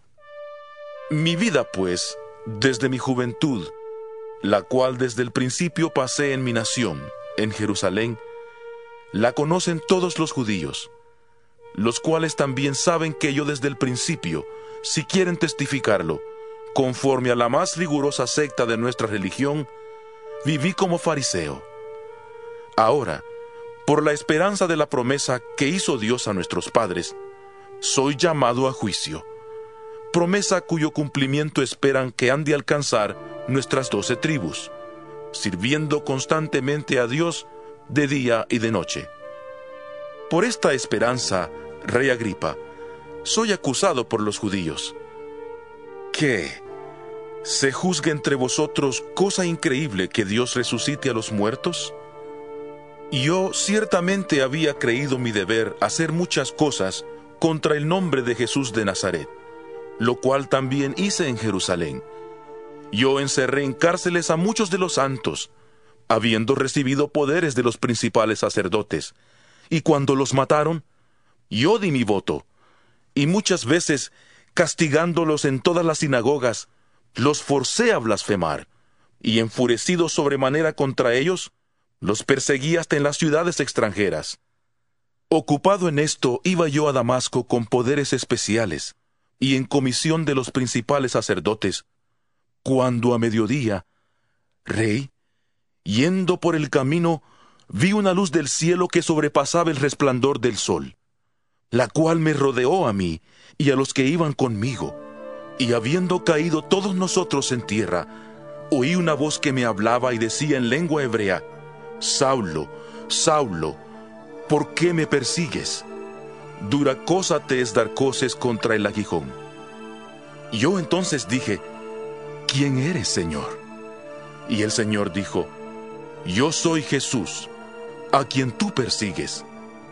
Pero levántate y ponte sobre tus pies, porque para esto he aparecido a ti, para ponerte por ministro y testigo de las cosas que has visto y de aquellas en que me apareceré a ti, librándote de tu pueblo y de los gentiles, a quienes ahora te envío para que abras sus ojos, para que se conviertan de las tinieblas a la luz y de la potestad de Satanás a Dios para que reciban por la fe que es en mí perdón de pecados y herencia entre los santificados. Por lo cual, Rey Agripa, no fui rebelde a la visión celestial, sino que anuncié primeramente a los que están en Damasco y Jerusalén y por toda la tierra de Judea y a los gentiles, que se arrepintieran y se convirtieran a Dios, haciendo obras dignas de arrepentimiento. Por causa de esto, los judíos prendiéndome en el templo intentaron matarme. Pero habiendo obtenido auxilio de Dios, persevero hasta el día de hoy, dando testimonio a pequeños y a grandes, no diciendo nada fuera de las cosas que los profetas y Moisés dijeron que habían de suceder, que el Cristo había de padecer, y ser el primero de la resurrección de los muertos, para anunciar luz al pueblo y a los gentiles. Diciendo él estas cosas en su defensa, Festo a gran voz dijo, Estás loco, Pablo. Las muchas letras te vuelven loco. Pero él dijo, No estoy loco, excelentísimo Festo, sino que hablo palabras de verdad y de cordura. Pues el rey sabe estas cosas, delante de quien también hablo con toda confianza, porque no pienso que ignora nada de esto, pues no se ha hecho esto en algún rincón. ¿Crees, rey Agripa, a los profetas? Yo sé que crees. Entonces Agripa dijo a Pablo, Ah, por poco me persuades a hacerme cristiano. Y Pablo dijo, Quisiera Dios que por poco o por mucho, no solamente tú, sino también todos los que hoy me oyen, fuerais hechos tales cual yo soy, excepto estas cadenas. Cuando dijo estas cosas, se levantaron el rey, el gobernador, Berenice y los que se habían sentado con ellos, y cuando se retiraron aparte, hablaban entre sí diciendo, Ninguna cosa digna de muerte ni de prisión ha hecho este hombre. Y Agripa dijo a Festo, Este hombre podría ser puesto en libertad si no hubiera apelado a César. Hechos 27 Cuando se decidió que habíamos de navegar para Italia, entregaron a Pablo y a algunos otros presos a un centurión llamado Julio, de la compañía Augusta. Nos embarcamos en una nave adramitena que iba a tocar los puertos de Asia, y zarpamos. Estaba con nosotros Aristarco, macedonio de Tesalónica. Al otro día llegamos a Sidón, y Julio, tratando humanamente a Pablo, le permitió que fuera a los amigos para ser atendido por ellos. Y haciéndonos a la vela desde ahí, navegamos a Sotavento de Chipre, porque los vientos eran contrarios. Habiendo atravesado el mar frente a Cilicia y Panfilia, llegamos a Mira, ciudad de Licia. Ahí, el centurión halló una nave alejandrina que zarpaba para Italia, y nos embarcó en ella. Navegamos despacio muchos días, y habiendo llegado a duras penas frente a Gnido, porque nos lo impedía el viento, navegamos a Sotavento de Creta, frente a Salmón. Después de costearla con dificultad, llegamos a un lugar que llaman Buenos Puertos, cerca del cual estaba la ciudad de Lacea. Como habíamos perdido mucho tiempo y era ya peligrosa la navegación por haber pasado ya el ayuno, Pablo los amonestaba diciéndoles, Veo que la navegación va a ser con perjuicio y mucha pérdida, no solo del cargamento y de la nave, sino también de nuestras vidas.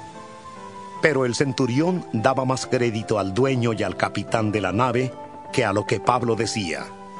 Y como el puerto era incómodo para invernar, la mayoría acordó zarpar de allí e intentar llegar a Fenice, puerto de Creta, que mira al nordeste y sudeste, e invernar allí. Y como comenzó a soplar una brisa del sur, les pareció que podían continuar el viaje. Entonces levaron anclas y fueron costeando Creta. Pero no mucho después dio contra la nave un viento huracanado llamado Euroclidón. La nave era arrastrada y al no poder poner proa al viento, nos abandonamos a él y nos dejamos llevar. Después de pasar a sotavento de una pequeña isla llamada Clauda, con dificultad pudimos recoger el esquife. Una vez subido a bordo, usaron de refuerzos para asegurar las amarras de la nave y por temor de dar en la sirte, arriaron las velas y quedaron a la deriva. Pero siendo combatidos por una furiosa tempestad, al siguiente día empezaron a deshacerse de la carga. Y al tercer día, con nuestras propias manos, arrojamos los aparejos de la nave. Al no aparecer ni sol ni estrellas por muchos días, y acosados por una tempestad no pequeña, ya habíamos perdido toda esperanza de salvarnos. Entonces Pablo, como hacía ya mucho que no comíamos, puesto en pie en medio de ellos, dijo, Habría sido por cierto conveniente haberme oído, y no zarpar de Creta tan solo para recibir este perjuicio y pérdida. Pero ahora os exhorto a tener buen ánimo, pues no habrá ninguna pérdida de vida entre vosotros, sino solamente de la nave. Porque esta noche ha estado conmigo el ángel del Dios de quien soy y a quien sirvo, y me ha dicho, Pablo, no temas, es necesario que comparezcas ante César. Y he aquí Dios te ha concedido todos los que navegan contigo. Por tanto, tened buen ánimo, porque yo confío en Dios que será así como se me ha dicho. Con todo, es necesario que demos en alguna isla. Al llegar la decimacuarta noche, y siendo llevados a través del mar Adriático, a la medianoche los marineros sospecharon que estaban cerca de tierra. Echaron la sonda y hallaron veinte brazas. Y pasando un poco más adelante, volvieron a echar la sonda y hallaron quince brazas. Temiendo dar en escollos, echaron cuatro anclas por la popa y ansiaban que se hiciera de día. Entonces los marineros procuraron huir de la nave y echando el esquife al mar, aparentaban como que querían largar las anclas de proa. Pero Pablo dijo al centurión y a los soldados, Si estos no permanecen en la nave, vosotros no podéis salvaros. Entonces los soldados cortaron las amarras del esquife y lo dejaron perderse. Cuando comenzó a amanecer, Pablo exhortaba a todos que comieran, diciendo, Este es el decimocuarto día que veláis y permanecéis en ayunas, sin comer nada. Por tanto, os ruego que comáis por vuestra salud, pues ni aun un cabello de la cabeza de ninguno de vosotros perecerá. Y dicho esto, tomó el pan y dio gracias a Dios en presencia de todos. Lo partió y comenzó a comer. Entonces todos, teniendo ya mejor ánimo, comieron también. Y éramos todas las personas en la nave, 276. Una vez satisfechos, aligeraron la nave echando el trigo al mar. Cuando se hizo de día, no reconocieron el lugar, pero vieron una ensenada que tenía playa, en la cual acordaron varar la nave si podían. Cortaron pues las anclas y las dejaron en el mar. Aflojaron también las amarras del timón, izaron al viento la vela de proa y enfilaron hacia la playa. Pero dando en un lugar de dos aguas, hicieron encallar la nave. La proa hincada quedó inmóvil y la popa se abría con la violencia del mar. Entonces los soldados acordaron matar a los presos para que ninguno se fugara nadando.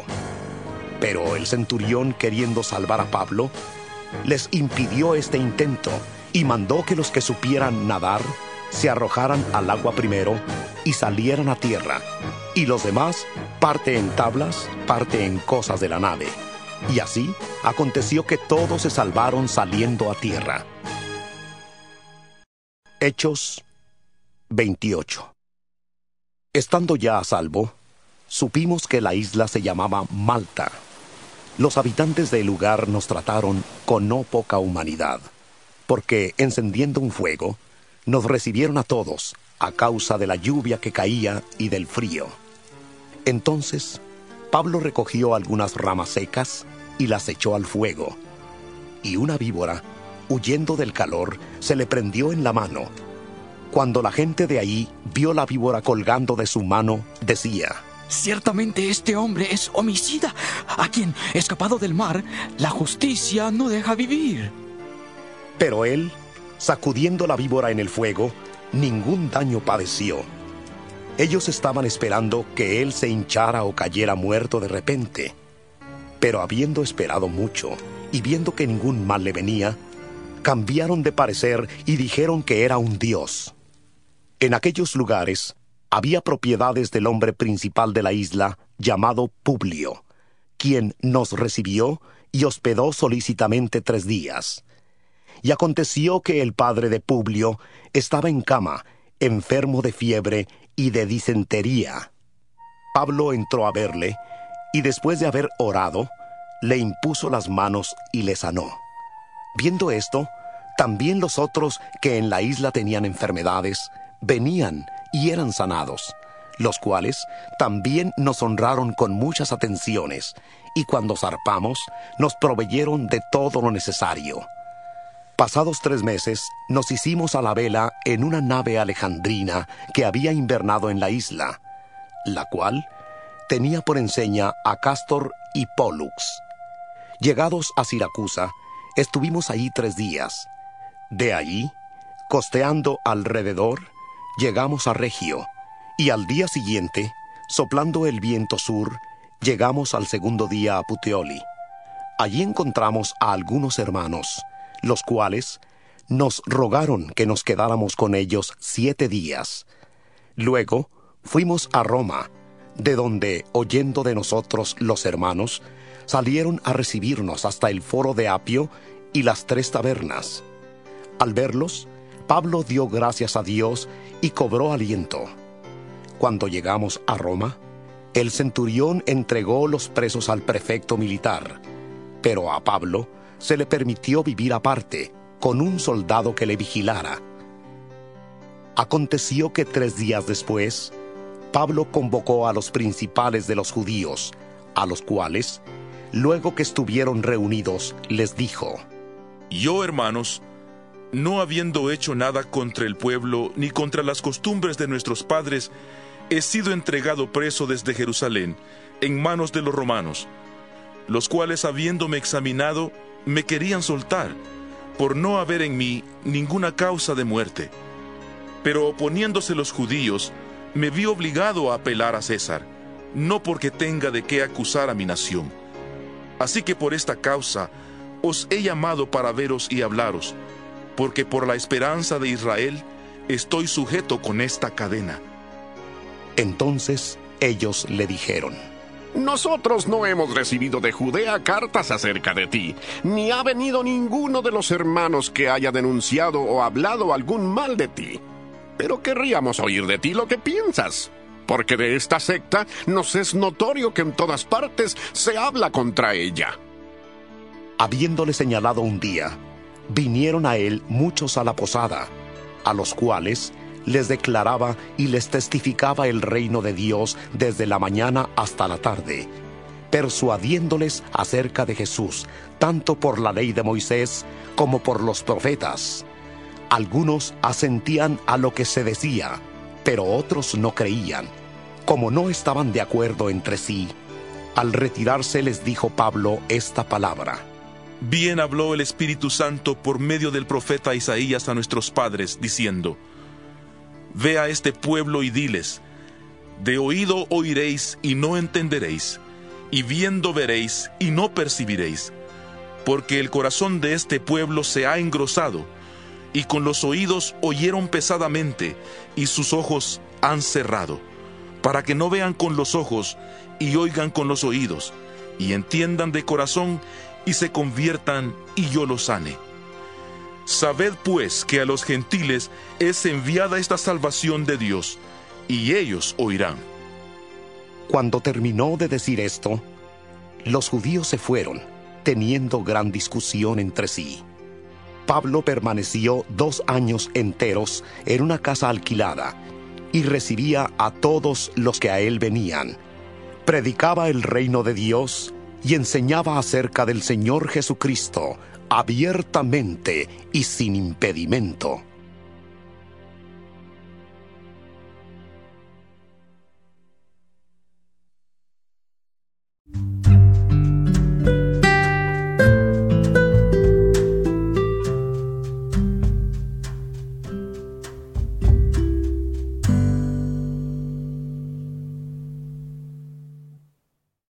Este programa fue presentado por Aplastado Podcast, porque como atalayas que somos de nuestro Señor y Salvador Jesucristo, tocamos fuerte la trompeta. Con mensajes de alerta y sin ningún temor, porque si Dios con nosotros, ¿quién contra nosotros?